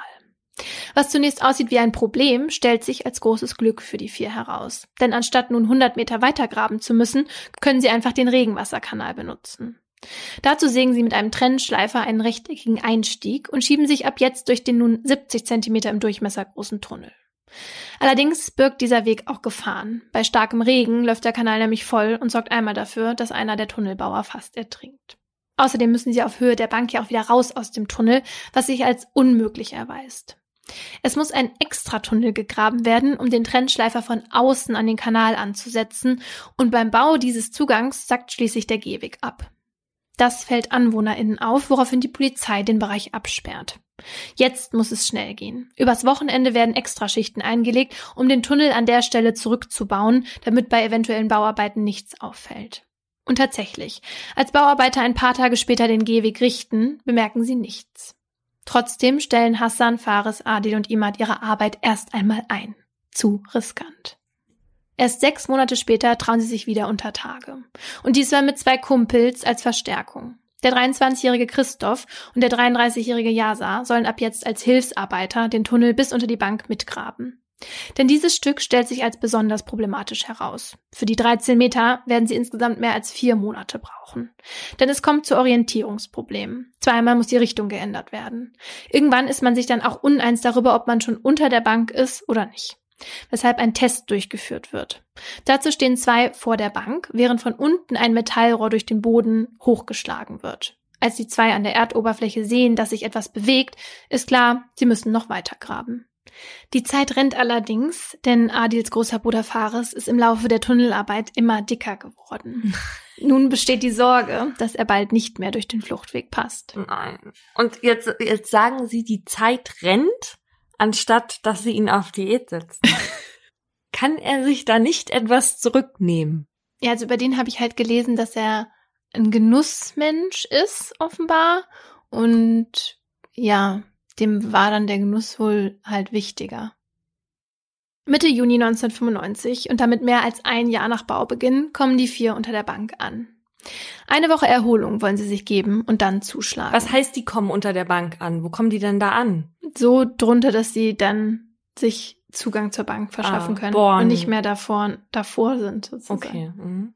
Am 26. Juni werden Adil und die anderen dann für die Abschlussbesprechung in Hassans Wohnung eingeladen. Es wird verabredet, dass Hassan, Faris, Imad und Christoph morgen früh die Bank durch die Eingangstür betreten, während Adil und Yazar sich aus dem Erdreich Zugang verschaffen sollen. Der Plan ist, die Polizei durch eine Geiselnahme abzulenken, während Adil und Yazar die Schließfächer im Keller ausräumen. Christoph soll wegen seines akzentfreien Deutschs derjenige sein, der mit der Polizei bzw. mit den Geiseln kommuniziert. Die Beute wird dann nach Ablauf von sechs Monaten aufgeteilt. Alle sind einverstanden. Noch in der Nacht macht sich Adil zusammen mit Yasa auf den Weg, kriecht die fast 200 Meter vor und übernachtet im Dunkeln des engen und feuchten Tunnels. Und während die vier anderen am nächsten Morgen die Commerzbank belagern, bohrt Adil gegen 10.30 Uhr von unten drei Löcher in den überraschend dünnen Kellerboden. In den 18 Stunden der Geiselnahme räumen Adil und Yasa mit Kuhfuß und Stemmeisen bewaffnet die Schließfächer aus und erbeuten dabei Geld, Schmuck, Gold und andere Wertgegenstände im Wert von schätzungsweise mehr als 10 Millionen D-Mark.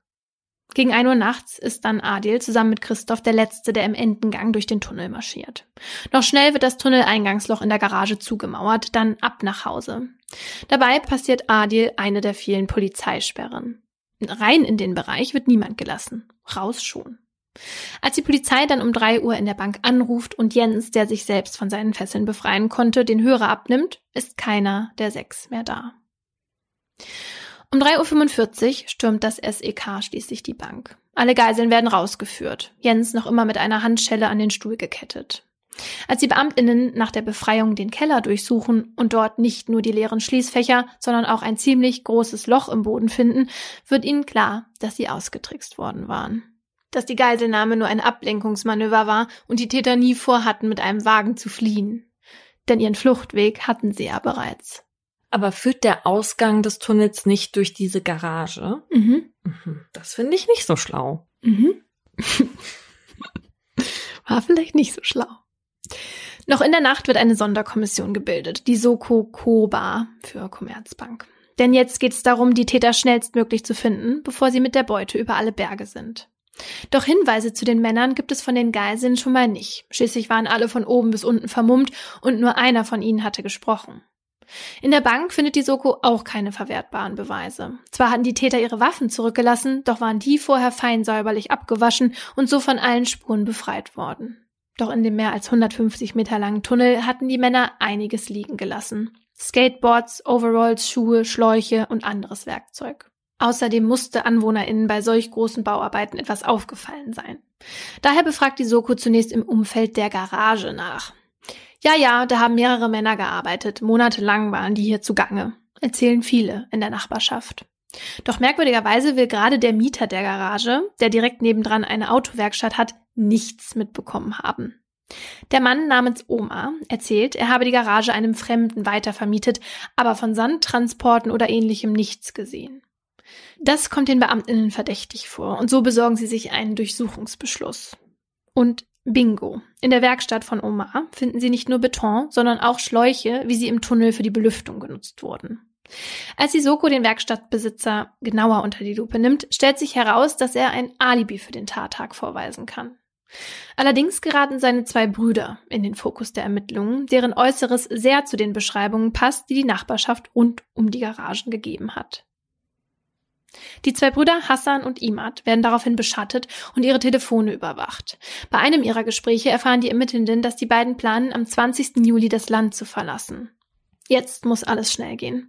Am Abend des 19. Juli werden zwei Haftbefehle ausgestellt und die beiden Männer am Morgen des 20. festgenommen. Auch ein weiterer Verdächtiger kann mit Hilfe der Öffentlichkeit gefunden werden. Ein gewisser Yasser, Mitarbeiter der Autowerkstatt, der einen Tag später in einer Wohnung im Osten von Berlin festgenommen wird. Bei ihm findet die Soko ein Overall, der denen gleich, die im Tunnel liegen gelassen wurden. Doch genau wie die Brüder Hassan, Imad und Omar will Yasser nicht bei dem Bankraub dabei gewesen sein. Nach einer stundenlangen Vernehmung führen die Beamten Yasser dann wieder zurück in seine Zelle. Da sagt er auf dem Gang auf einmal, ich habe aber nicht geschossen. Sofort drehen die Beamten um, zurück ins Vernehmungszimmer. Dort legt Yasser schließlich ein ausführliches Geständnis ab. Vielleicht auch deshalb, weil er erfährt, wie groß die Beute am Ende war und dass er mit einem versprochenen Anteil von 5100 Mark von seinen Mittätern abgezockt wurde. Der Durchbruch für die Soko Koba. Yasser erzählt auch von dem anderen Brüderpaar Faris und Adil sowie von Christoph. Und so wird Christoph noch am Abend des 21. Juli und Faris am 13. August festgenommen. Von Faris Bruder Adil gibt es allerdings keine Spur. Er scheint wie vom Erdboden verschluckt. Gegen die anderen sechs Tunnelgangster, wie sie von der Presse getauft wurden, kommt es am 17. April 1996 zum Prozess. Doch auf der Anklagebank sitzt nur Yasa, als Kameraleute und Fotografinnen den Saal stürmen. Ein Weltreporter vermutet später, weil Yasa keiner gesagt hatte, dass sich nur mit Exklusivfotos Geld verdienen lässt und er nicht lesen oder schreiben kann. Als die Pressemeute schließlich vom Gericht verscheucht wird, kommen die anderen fünf grinsend und feixend dazu und nehmen neben Yasa Platz. Ah, Und der Yasa ist auch der, der abgezockt wurde. Das ist der, der ne? abgezockt wurde und der auch übrigens noch ähm, halb taub ist. Boah. Ja. Und der musste ja wirklich die Drecksarbeit machen. Also der war immer ganz un also ganz vorne dabei beim Tunnelgraben und dann musste er die ganzen Schließfächer Oh, ausfahren. da hat man ja richtig Mitleid mit dem Verbrecher. Ja, ein bisschen. Generell ist die Stimmung im Gericht merkwürdig euphorisch. So umarmen sich die Angeklagten zur Begrüßung und werfen den Anwesenden im Zuschauerraum, die größtenteils aus Familienmitgliedern bestehen, Kusshände zu. Den Glanz verliert der Jahrhundertkuh von Zehlendorf allerdings, als die ehemaligen Geiseln aussagen. Denn sie erzählen von 18 Stunden Todesangst, Misshandlungen und Ungewissheit, von Albträumen, Nervenzusammenbrüchen und Weinkrämpfen, davon, dass sie ohne Medikamente nicht mehr einschlafen und nicht mehr richtig essen können. Es hat unser ganzes Leben verändert. Das kann man einfach nicht mehr loswerden, bringt es eine der Geiseln auf den Punkt. Jens, der das Sprachrohr der Täter war, ist es wichtig, dass die Männer auf der Anklagebank nicht heroisiert werden. Es waren eiskalte Verbrecher. erklärt er. Jens war es auch gewesen, der am meisten abbekommen hat. Am meisten Schläge, am meisten Wut, am meisten Geschrei. Seine rechte Hand, die die Täter ihm mit Klebeband an den Stuhl geklebt hatten, war noch vier Wochen nach der Tat taub. Die psychischen Folgen sind bei ihm, wie bei vielen der 16 Opfer, bis heute zu spüren. Er und seine Frau haben sich nach der Tat sehr zurückgezogen und nur noch wenig Kontakt zu anderen. Das Gericht erkennt die schweren Folgen dieses Verbrechens an und sorgt dafür, dass den sechs Männern auf der Anklagebank das Lächeln vergeht. Drei Monate nach Prozessbeginn wird das Urteil gesprochen. Hassan, der Chef der Bande, bekommt 13 Jahre wegen gemeinschaftlichem erpresserischen Menschenraubes in Tateinheit mit besonderer schwerer räuberischer Erpressung. Faris, der Bruder von Adil, 12 Jahre. Christoph und Imad 10 Jahre, Yasser 6 und Mitwisser und Werkstattbesitzer Omar zweieinhalb Jahre wegen Beihilfe. Von ihrer Beute, bei der die Polizei von mindestens 16 Millionen D-Mark ausgeht, sind bis zur Urteilsverkündung etwas mehr als 5 Millionen wieder aufgetaucht. Davon hatte man drei auf einem Dachboden in Brandenburg, 900.000 in Syrien und einzelne Scheine in den Niederlanden, Polen und im Schwarzwald gefunden. Alle Tunnelgangster sitzen also ein Jahr nach dem Verbrechen in Berlin im Gefängnis. Nur Adil nicht. Denn dem mittlerweile 19-Jährigen war von seinem großen Bruder Hassan geraten worden, in den Libanon zu gehen. Das tat er auch, doch blieb er da nicht lange auf freiem Fuß. Am 26. Oktober 1995, also vier Monate nach dem Bankraub, wurde er dort von den Behörden zu der Tat befragt und festgenommen. Während sein Bruder und die anderen fünf in Berlin vor Gericht stehen, sitzt Adil bereits für den Bankraub verurteilt hinter Gittern.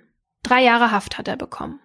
Und seine Zeit im Gefängnis sieht etwas anders aus als die seiner Mittäter. So muss er sich seine Zelle nicht nur immer mit mindestens vier anderen Männern teilen, er muss das erste Jahr ohne Matratze auf dem Boden schlafen.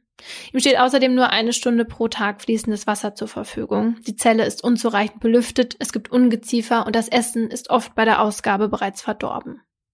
Und er wird so oft von den Vollzugsbeamten geschlagen, dass Adil immer wieder im Haftkrankenhaus behandelt werden muss. Nach drei Jahren und zehn Tagen wird er entlassen. Kurze Zeit später lernt er im Libanon Leila kennen. Im Jahr 2000 heiraten die beiden, kurz darauf ziehen sie gemeinsam nach Schweden. Fünf Jahre später erhält Adil die schwedische Staatsbürgerschaft und ändert seinen Vornamen in Leon. Als weitere drei Jahre später, im Sommer 2008, Interpol vor seiner Tür steht, kann er es nicht glauben. Oh, der dachte, der ist jetzt schon durch damit. Mhm. Ja, der hat nicht erwartet, dass da von den deutschen Behörden noch mal was kommt. Doch tatsächlich steht der Haftbefehl für Adi in Deutschland noch, weil es kein entsprechendes zwischenstaatliches Abkommen gibt, das eine doppelte Bestrafung verhindert. Und so wird der 33-Jährige im November 2008 vor das Berliner Landgericht gestellt. Dort zeigt sich Adil, der mittlerweile ja Leon heißt, reumütig und einsichtig. Vor dem Bankraub hatte er sich nichts zu Schulden kommen lassen und danach auch nie wieder. Er erklärt, er habe es wegen seines Bruders getan, der damals in Berlin so etwas wie sein Vater war. Für seine Hilfe hatte er damals 7000 D-Mark Vorschuss bekommen. Etwas von der Beute hatte man bei Leon nicht finden können.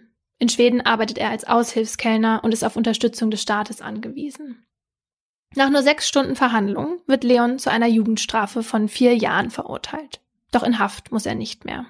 Der Richter erklärt in seiner Urteilsbegründung nämlich, dass seine Zeit im libanesischen Gefängnis im Verhältnis 1 zu 2 und die Zeit in U-Haft 1 zu 1 auf die Strafe angerechnet wird und Leon damit eh schon viel zu lange gesessen hat. Selten sind die Urteile, die ich ausspreche, so bedeutungslos, sagt der Vorsitzende. Oh. Rückblickend sei festzustellen, dass man sich dieses Verfahren auch hätte sparen können. Für Leon heißt das, er darf noch am selben Tag zurück nach Schweden zu Frau und Kindern. Zurück in die kleine Wohnung im gelben Backsteinhaus, aus dem man ihm an diesem einen Sommermorgen so unverhofft mitgenommen hatte. Also, ich muss aber sagen, dass ich glaube, dass das für die Leute, die da diese 18 Stunden festsaßen, ne, schon wirklich wichtig ist, auch dass das Verfahren stattgefunden hat. Also auch das Letzte. Deswegen kann ich nicht so ganz nachvollziehen, dass der Richter jetzt meint, dass man sich das auch hätte sparen können. Ja, der saß halt schon in Haft und vielleicht meinte der Richter auch eher, dass man sich das Gerichtsverfahren hätte sparen können und jetzt nicht die Ermittlungen, die dahin geführt haben, weil man da ja dann eigentlich schon gewusst hätte, ah ja, drei Jahre da und bla bla bla und eigentlich war er noch so jung mhm. und ja was ich glaube, was man schnell vergisst bei all diesen Filmen und Serien und was ich auch während du diesen Fall erzählt hast, gerade wieder vergessen habe oder in den Hintergrund gedrängt habe, Ja. ist halt das Leid der Opfer. Ja. Weil man denkt sich schon so, ach, wie gerissen, jetzt buddeln die da so ein Loch, witzig, witzig, der eine passt da nicht mehr durch. und fiebert noch so ein bisschen mit dem mit, ob der da jetzt rausgekommen ist von seiner deutschen Haftstrafe zumindest. Und dabei gibt es ja so viele Betroffene, also ich weiß nicht, wie viel Geiseln. 16 Stück. Ja, Ja. die alle danach von dieser Tat traumatisiert waren und mit den Folgen zu kämpfen hatten. Ja, und für die war das nochmal doppelt schlimm, dass die Presse auch so reagiert hat, wie du gerade gesagt Mhm. hast. Und es war, sie haben quasi gesagt, wie doof die Berliner Polizei ist und quasi wie gerissen die Täter sind. Und als man auch noch nicht wusste, wer die Täter sind, war quasi so die Rede von, was weiß ich, das müssten irgendwelche ehemaligen Stasi-Mitarbeiter gewesen sein und ähm, super Genies und was Mhm. weiß ich alles. Und von den Opfern wurde quasi überhaupt nicht berichtet.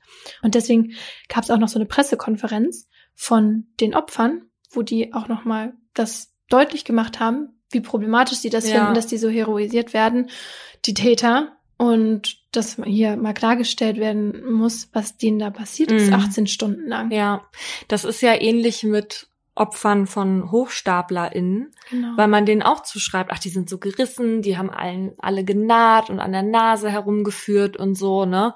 Und tatsächlich berichten ja auch Opfer von HochstaplerInnen eher weniger, weil es so schambehaftet ist, das ist ja oft bei Verbrechen so, aber dann auch, weil man sich eher für diese scheinenden Persönlichkeiten der TäterInnen interessiert. Ja, und in meinem Fall haben die sich auch nicht besonders reumütig gezeigt, die Täter dann halt vor Gericht, ja. Mhm. Und das hat ja nochmal dazu beigetragen. Die saßen da und fanden das alle ganz lustig, ja. mm. Aber deswegen finde ich es ja auch so gut, dass das Gericht in dem ersten Prozess auch diese hohen Strafen vergeben Mhm. haben. Ja, die haben klar gemacht, wir sehen das hier, das Leid, und wir können hier den oberen Strafrahmen ausnutzen und dann sogar dem Hassan ja 13 Jahre gegeben haben. ja.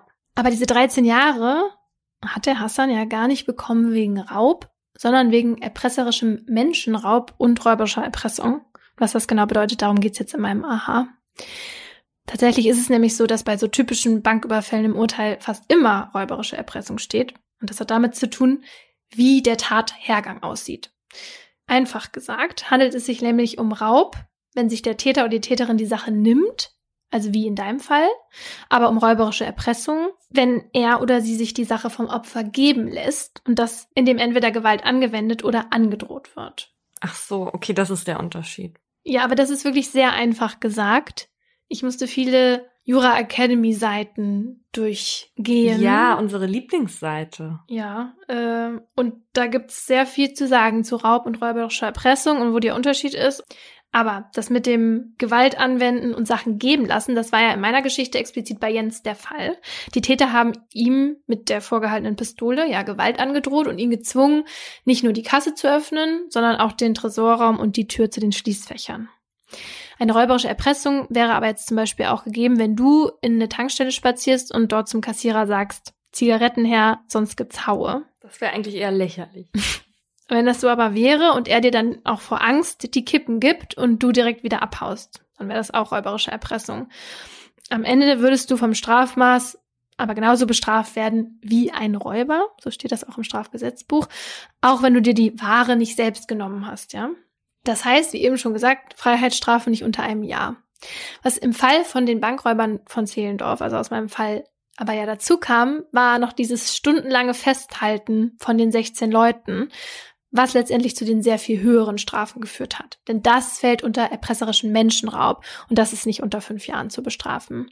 Bei einer besonders grausamen Vorgehensweise kann die Strafe hier auch sogar bis auf 15 Jahre klettern. Und besonders grausam fand man halt in dem Fall, dass die Geiseln alle gefesselt wurden mit Handschellen und Jutebeuteln auf dem Kopf.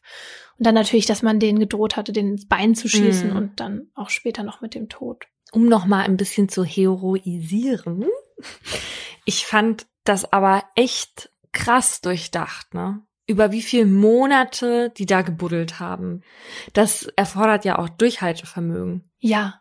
Und Arbeitsteilung und Planung und Mhm. wo kommt das, der ganze Sand hin und so weiter. Und die hatten auch durch den Fares, also den großen Bruder von Adil, auch jemand, der sich mit Tunnelbau auskennt. Mhm. Weil ich glaube, ehrlich gesagt, wenn wir uns jetzt damit beschäftigen würden, weiß nicht, ob da so ein guter Tunnel bei rauskommen würde. Was hat er denn vorher nochmal gemacht? Der hat in, im Libanon so eine militärische Ausbildung gemacht Mhm. und dabei da baut irgendwie auch Tunnel. gelernt, wie man unter der Erde was baut. Okay. Ja. Solche TäterInnen gehören ganz klar übrigens zu der Gruppe der Professionellen. Das Ja. sind tatsächlich Gruppen, die halt eine mehrjährige militärische Ausbildung hatten. Das Ziel von dieser Gruppe sind halt oft Banken und auch Juweliere oder Geldtransporter. Die Taten werden oft mit erheblicher Gewalt durchgeführt und auch mit Hilfe von Waffen. Und es gibt halt meistens, so wie es bei dir mit Hassan war, einen Kopf der Mhm. Gruppe, der den Plan ausgeheckt hat. Und das sollte bitte nicht der emotionsgetriebene, ängstliche Professor sein, sondern sein viel tollerer, durchdachterer, charmanterer Bruder Berlin. Nur damit das einmal gesagt wurde. Wir reden von Haus des Geldes. Ja, und eigentlich kommen so große Coups ja auch eher in so Netflix-Serien vor. Mhm. Aber 18 Jahre nach dem Tunnelbau von Zehlendorf gab es in Steglitz nochmal genau so einen Bankraub mit einem mehr als 40 Meter langen Tunnel bis direkt zu den Schließfächern im Keller. Also genauso. Schaden war da mindestens 10 Millionen Euro. Mhm. Und bis heute weiß man nicht, wer es war und wo das Geld ist. Also das mit diesem Tunnel, ne? Das ist mir jetzt schon öfter aufgefallen, dass das ein Ding in diesem Podcast ist. Ich hatte doch diesen Entführungsfall von Johannes Erlemann mal erzählt. Folge 64. Und da wurde das Lösegeld, das doch in so einer Kiste war, auch über einen Tunnel abtransportiert, ohne dass die Polizei das mitbekommen hat. Und später hat Dagobert doch auch einen Tunnel gegraben, oder nicht? Nee, der hatte auch so ein Gully-System benutzt. Ah. Egal, so oder so, Tunnel scheint ein Ding zu sein. Meinst du so als Symbol jetzt, oder was? Nein,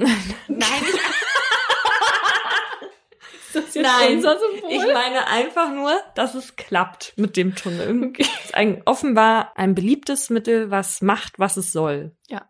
Aber erfordert natürlich auch viel Strategie und Vorarbeit, ne, wenn man den Tunnel jetzt irgendwie selber gräbt. Aber wir sehen, 18 Jahre später hat jetzt so ein ähnlich vorbereiteter Coup nochmal stattgefunden. Ansonsten findet man eher bei Raubüberfällen die sogenannten überlegten TäterInnen. Das hat uns auch Daniel Smeritschnik erzählt. Er ist Kriminologe und Mitglied der Deutschen Gesellschaft für Kriminalistik und er hat zu Raubüberfällen geforscht. Und dabei hat er 100 Fälle nach dem Verhalten der TäterInnen aus psychologischer Sicht analysiert und war selbst überrascht, wie viele Gedanken sich RäuberInnen im Vorfeld machen. Ich war sehr überrascht über die Tatsache, dass doch die Mehrheit der Personen sich wirklich Gedanken darüber gemacht haben, über die Planung, über die Strategie.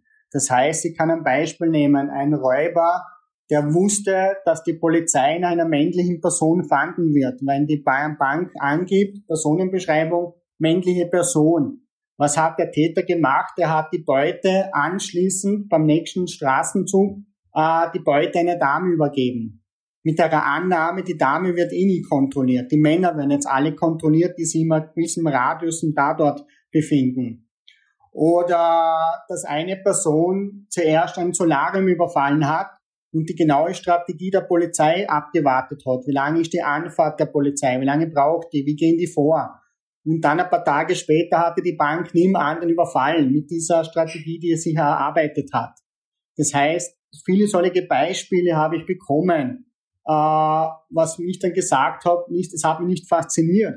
Aber die Tatsache, dass es keine dummen Menschen sind, dass es definitiv auch Denker sind und dass es nicht einfach heißt, Straftäter automatisch Personen, die geistig unternährt sind oder viele Defizit haben. Das ist nicht so. Der Täter aus meinem Fall wiederum war ein sogenannter Beschaffungstäter.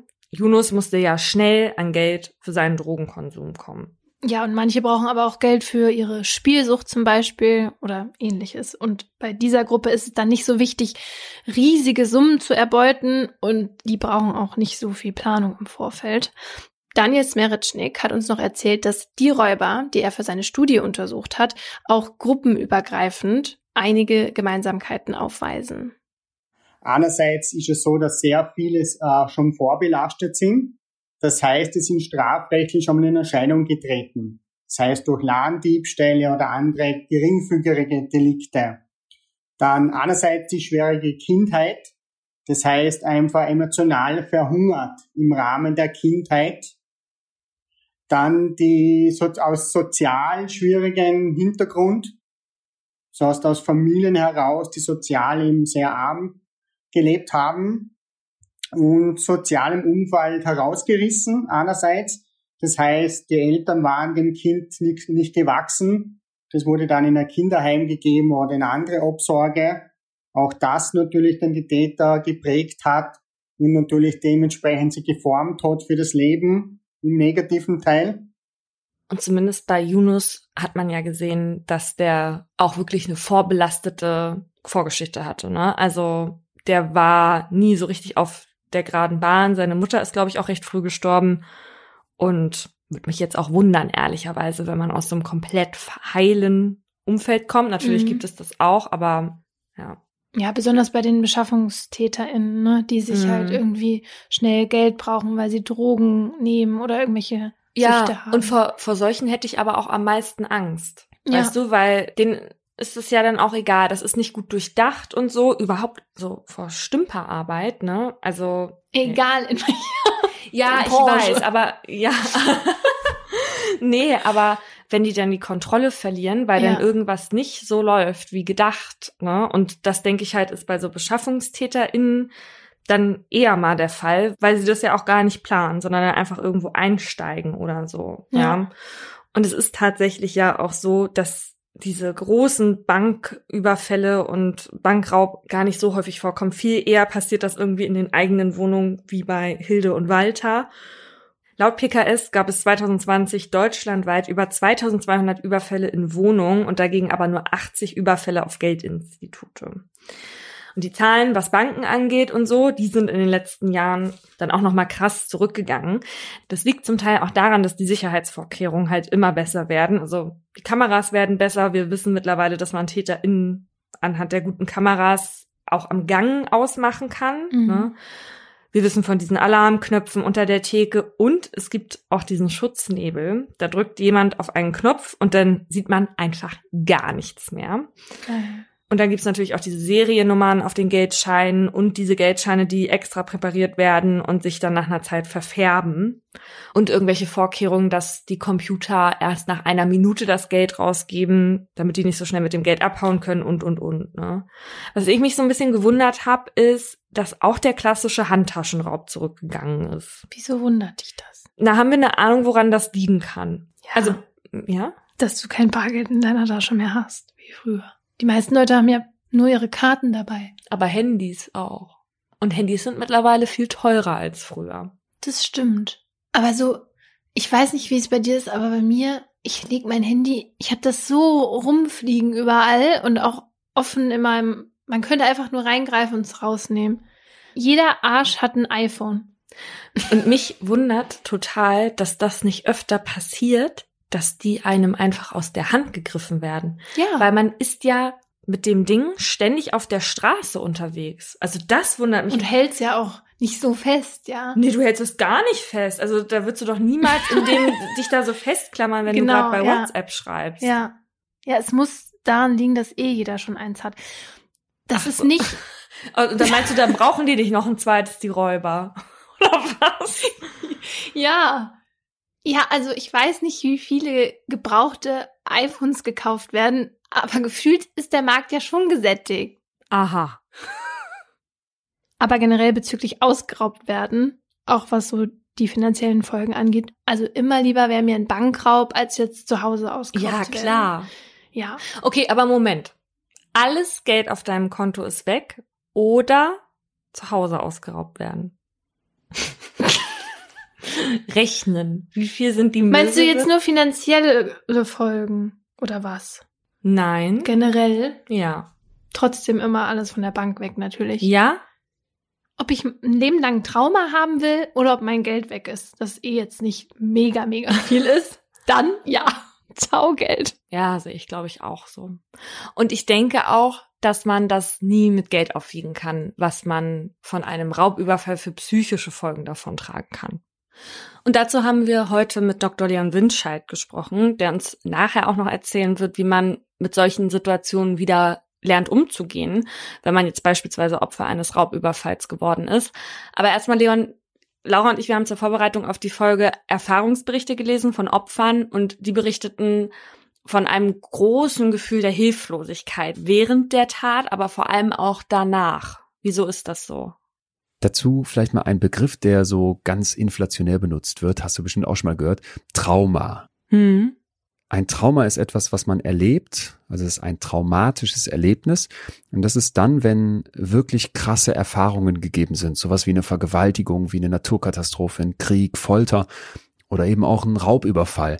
Also nicht die klassischen Krisen, die zum Leben gehören. Man hat eine Scheidung, die man durchmachen muss oder man kriegt eine Kündigung, sondern wirklich etwas, was bei den meisten Menschen Todesangst auslösen würde. Mhm. So, und wenn ich dieses traumatische Erlebnis habe, dann kann ich etwas danach bekommen, was ich dann tatsächlich habe, und zwar die sogenannte posttraumatische Belastungsstörung. Und die besteht eben aus verschiedenen Symptomen. Unter anderem, dass die Leute so anhaltend negative Überzeugungen haben. Ne? Die ganze Welt will mir Böses, ich kann niemandem mehr trauen, ich bin vielleicht selber schlecht, mein Hirn ist jetzt ruiniert nach dieser Erfahrung. Mhm. In solchen Gedanken kann man dann unglaublich hängen bleiben.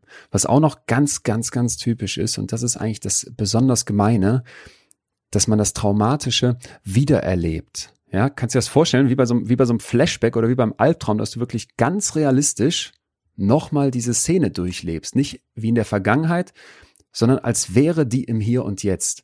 Und ich finde, wenn man sich das ein Stück weit mal so vergegenwärtigt, dann kann man sich, glaube ich, ausmalen, was das für ein Ballast ist, den du mit deinem Kopf, in deinem Kopf rumschleppen kannst, wenn du so eine traumatische Erfahrung gemacht hast und danach eine posttraumatische Belastungsstörung entstanden ist. Das muss aber nicht immer so sein, zeigt uns ein Beispiel, und zwar Kim Kardashian. Kim ist 2016 in Paris zur Fashion Week. Diesmal hat sie all ihre Juwelen dabei. In Paris dachte sie, müsste sie das Beste vom Besten tragen, erzählte David Letterman in seiner Netflix-Show. Eine Woche zuvor hat ihr ihr damaliger Mann Kanye einen Ring gekauft. Auf einem Instagram-Bild sieht man die Hand eines Babys diesen Ring halten und der Klunker daran ist einfach halb so groß wie diese Babyhand. Ja. Mit in Paris ist Kims Schwester Courtney. Court will an diesem Abend noch ausgehen. Da die beiden nur einen Security-Mann dabei haben, will Kim ihn bei ihrer Schwester wissen, denn sie bleibt ja jetzt in ihrem gemieteten Apartment. Es ist drei Uhr morgens und Kim gerade dabei einzuschlafen, als sie Schritte die Treppe hochgehen hört. Plötzlich stehen zwei Männer in Polizeiuniform mit maskierten Gesichtern vor ihr, plus der Concierge von der Rezeption, der von den beiden Männern mit einer Waffe bedroht wird. Die maskierten Männer schreien Kim auf Französisch an. Kim springt aus dem Bett. The Ring, the Ring, brüllen die beiden und einer zeigt dabei auf seinen Ringfinger. Neben Kims Bett liegt der Ring, den sie vorher von Kanye geschenkt bekommen hat, auf den es die Räuber offenbar abgesehen haben. Kim greift nach dem Ring und gibt ihnen einen der Männer. Der Typ greift daraufhin nach Kim, zieht sie zu sich ran. Sie trägt an diesem Abend nichts außer einem Nachtkleidchen und nichts darunter. In diesem Moment denkt sie, okay, das ist jetzt der Zeitpunkt, an dem ich vergewaltigt werde. Oh Gott. Es ist schlimm, ne? Es ja. ist, also ich habe ähm, das auch nicht so mitgekriegt, dass das so furchtbar nee, war. Nee, ich auch nicht. Der bewaffnete Mann aber fesselt sie mit den Handschellen an einen Stuhl. Kim sieht zu dem Concierge rüber und ist sich sicher, dass sie jetzt sterben wird dass sie auf sie schießen werden und ihre Schwester Courtney sie später im Zimmer tot auffinden wird. Aber der Mann ohne Waffe signalisiert ihr, sie soll ruhig bleiben, dann wird schon alles okay ausgehen. Die Täter nehmen den Schmuck im Wert von circa neun Millionen Euro an sich und verschwinden. Neun Millionen? Das hat sie einfach im Flugzeug mitgenommen. Das sind die Kardashians. Die fliegt ja nicht in der Lufthansa mit all den anderen. Das ist ein Privatjet. Nee, aber warum? Nein, ich finde das neun Millionen. Das ist ihr gesamter Schmuck gewesen. Sie hat ihren gesamten Schmuck. Ja, sie hat gesagt, sie hat alles, also all die guten Stücke, die sie hat, hat sie da mitgenommen, weil sie dachte, in Paris muss das alles gezeigt Wie werden. Wie viele Stücke waren das? Das da neun. War das vielleicht in zehn Koffern drin? Das sind die Kardashians. Das ist oh, nee. eine, eine Box gewesen, offenbar. Also es ist ein anderes Leben, als wir es führen, Laura. Das musst du. Das ist so. Später wird dann die ganze Bande festgenommen, die Kim offenbar über zwei Jahre hinweg beobachtet und auf eine Gelegenheit gewartet hat, den Raub durchführen zu können. Am Ende hat unter anderem ihre Insta-Story die Männer auf ihren Schmuck und ihren Aufenthaltsort aufmerksam gemacht. Kim hat deswegen dann starke Schuldgefühle und stellt ihr ganzes Leben in Frage und auf den Kopf. Sie postet wochenlang nichts mehr auf Social Media, kann nachts nicht mehr schlafen, hat Angststörungen und kann aus Sorge dann halt auch nicht mehr in Restaurants gehen und ihre Kinder alleine zu Hause lassen. Kim hat jetzt nicht längerfristigen Schaden davon getragen, sagt sie selbst und und das wollen wir auch nochmal mit Leon besprechen, sagt später in einem Interview sogar, dass sie froh ist, dass ihr das passiert ist und nicht ihren Geschwistern, weil sie der Meinung ist, dass sie die Stärkere ist und dass ihre Schwestern das nicht so gut durchgestanden hätten. Ich muss ein Stück weit schmunzeln, weil das, glaube ich, ganz, ganz viele von uns dann so als Held oder Heldin nachher gar nicht einfach behaupten würden, sondern ich glaube, dass die meisten vielleicht auch wirklich davon überzeugt wären. Und das ist ein Trugschluss. Was übrigens sehr spannend ist, auch nochmal um das Thema Trauma damit zu verbinden. Denn die aller, allermeisten Menschen erleben in ihrem Leben ein Trauma, mindestens eins. So um die 80 Prozent der Menschen machen traumatische Erfahrungen. Also das heißt, die haben irgendwas Krasses mal irgendwann erlebt.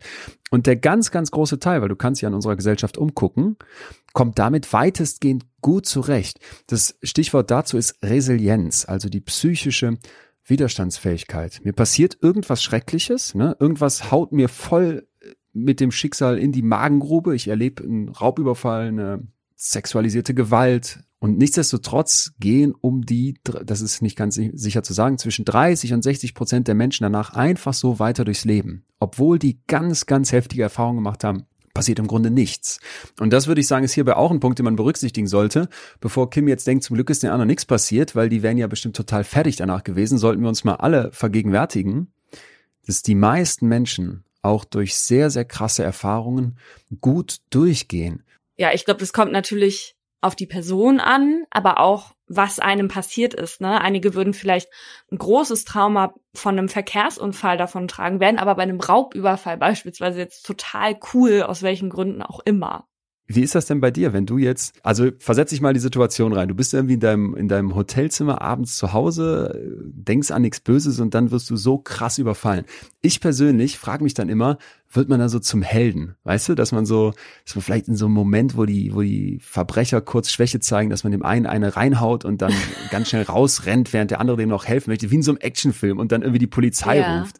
Glaubst du, das schafft man oder ist, bist du, bist, wärst du da anders? Auf gar keinen Fall. Ich würde alles machen, was die mir sagen. Ich würde mich äh, auf den Rücken legen, so wie mein Hund das normalerweise macht, wenn der irgendwelche stärkeren Tiere sieht und genauso würde ich mich verhalten. Hättest du den Mut, dich zu nein, regen? Nein, nein, nein. Ich glaube, ich, glaub, ich wäre genau wie du, dein Hund. Aber in meinem Kopf gibt's immer so diese Fantasie, dass man, wahrscheinlich habe ich zu viele so Liam Neeson und, und andere Bruce Willis Action Actionfilme geguckt und dann will der Held in mir irgendwie mal die Szene haben, wo er das beweisen kann. Aber ich glaube auch, es gibt ja diese drei Angstreaktionen, Fight or Flight, das kennen die meisten, Kampf oder Flucht. Was viele nicht kennen, mhm. ist eben dieses Freeze, das Einfrieren, dass man wirklich in so einer Schockstarre ist. Und ich befürchte, das wäre vielleicht auch das, was einem dann am meisten helfen würde in dem Moment. Was uns jetzt natürlich noch interessiert ist, wenn einem sowas Schlimmes wie ein Raubüberfall beispielsweise in der eigenen Wohnung oder auf dem Arbeitsplatz passiert ist und man Angst hat, da dann wieder hinzugehen.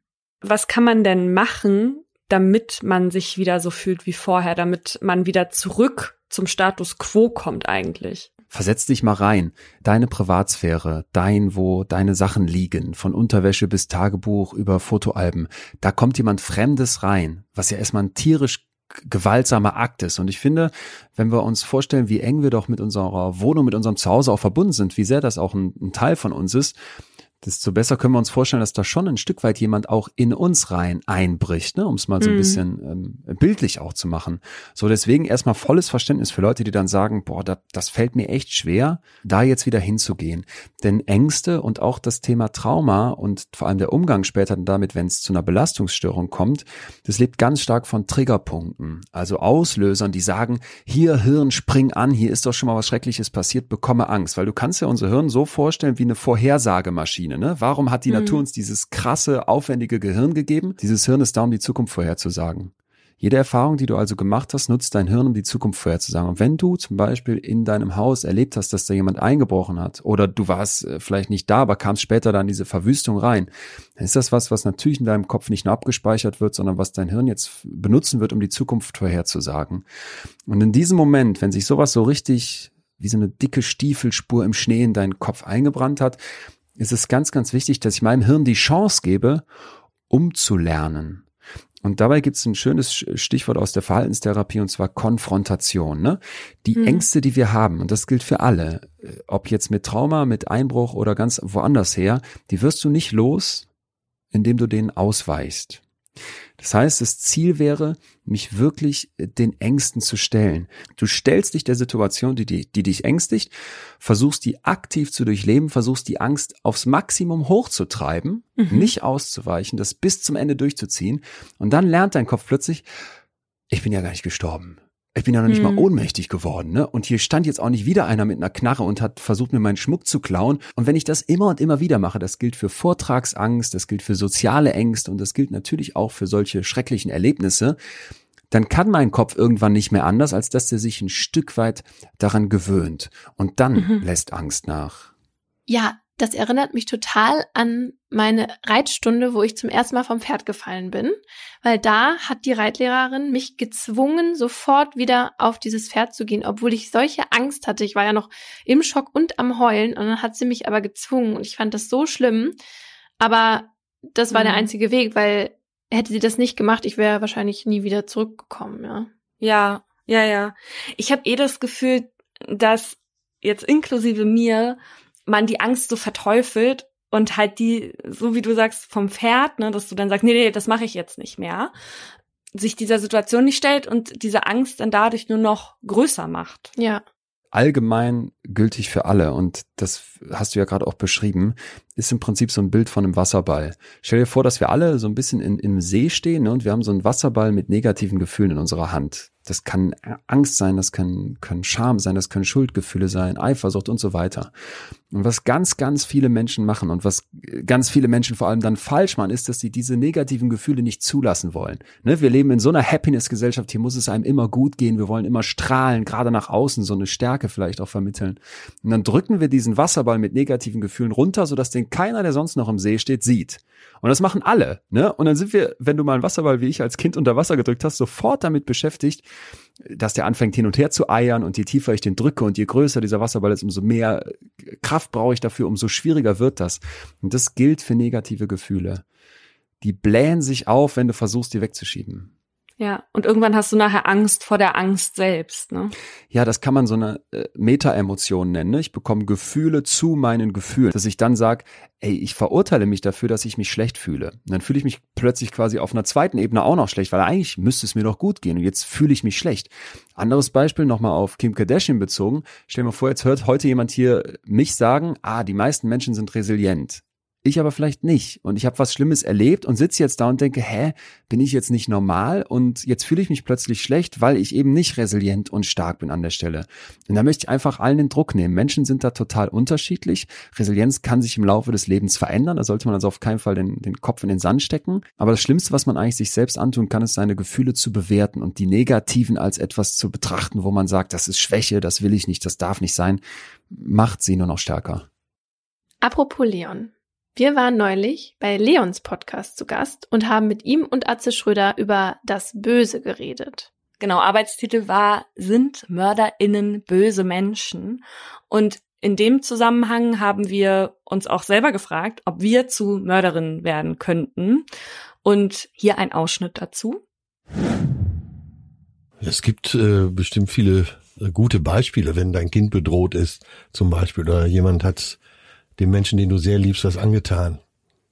Äh, und das ist ja vielleicht so die Brücke, die jetzt jeder im Kopf mal für sich bauen kann. Käme ich dann in so eine extreme Situation und wäre dann doch in der Lage. Ja. Aber ich würde, ich würde von mir sicher behaupten, was meine ich ist überhaupt nicht albern, sondern einfach, weil wir das genau das besprechen. Ich würde niemals Krebsmittel punchen, um mir eine Rutsche zu bauen. Und ich glaube, da soweit, also nee. Das würde ich für mich kategorisch ausschließen. Oder tue ich, ist das jetzt falsch? Nee, das ist ja aber ein konkreter Fall. Aber wenn, sag mal, du wärst jetzt junger Vater. Ja, aber das ist ja kein Mord. Wenn ich jetzt mein Kind verteidige, weil dem gegenüber gegenübersteht. Nein, die Tat ist schon passiert. Äh, der hat vielleicht äh, deine Freundin auch noch verstümmelt. Du bist Marianne Bachmeier. Ja, gutes Beispiel. Jo. Wie, wie weit ist die von dir entfernt, wenn jo. du vor dem Täter stehst, der genau das ja. gemacht hat? Es jo. entsteht ja auch was in dir.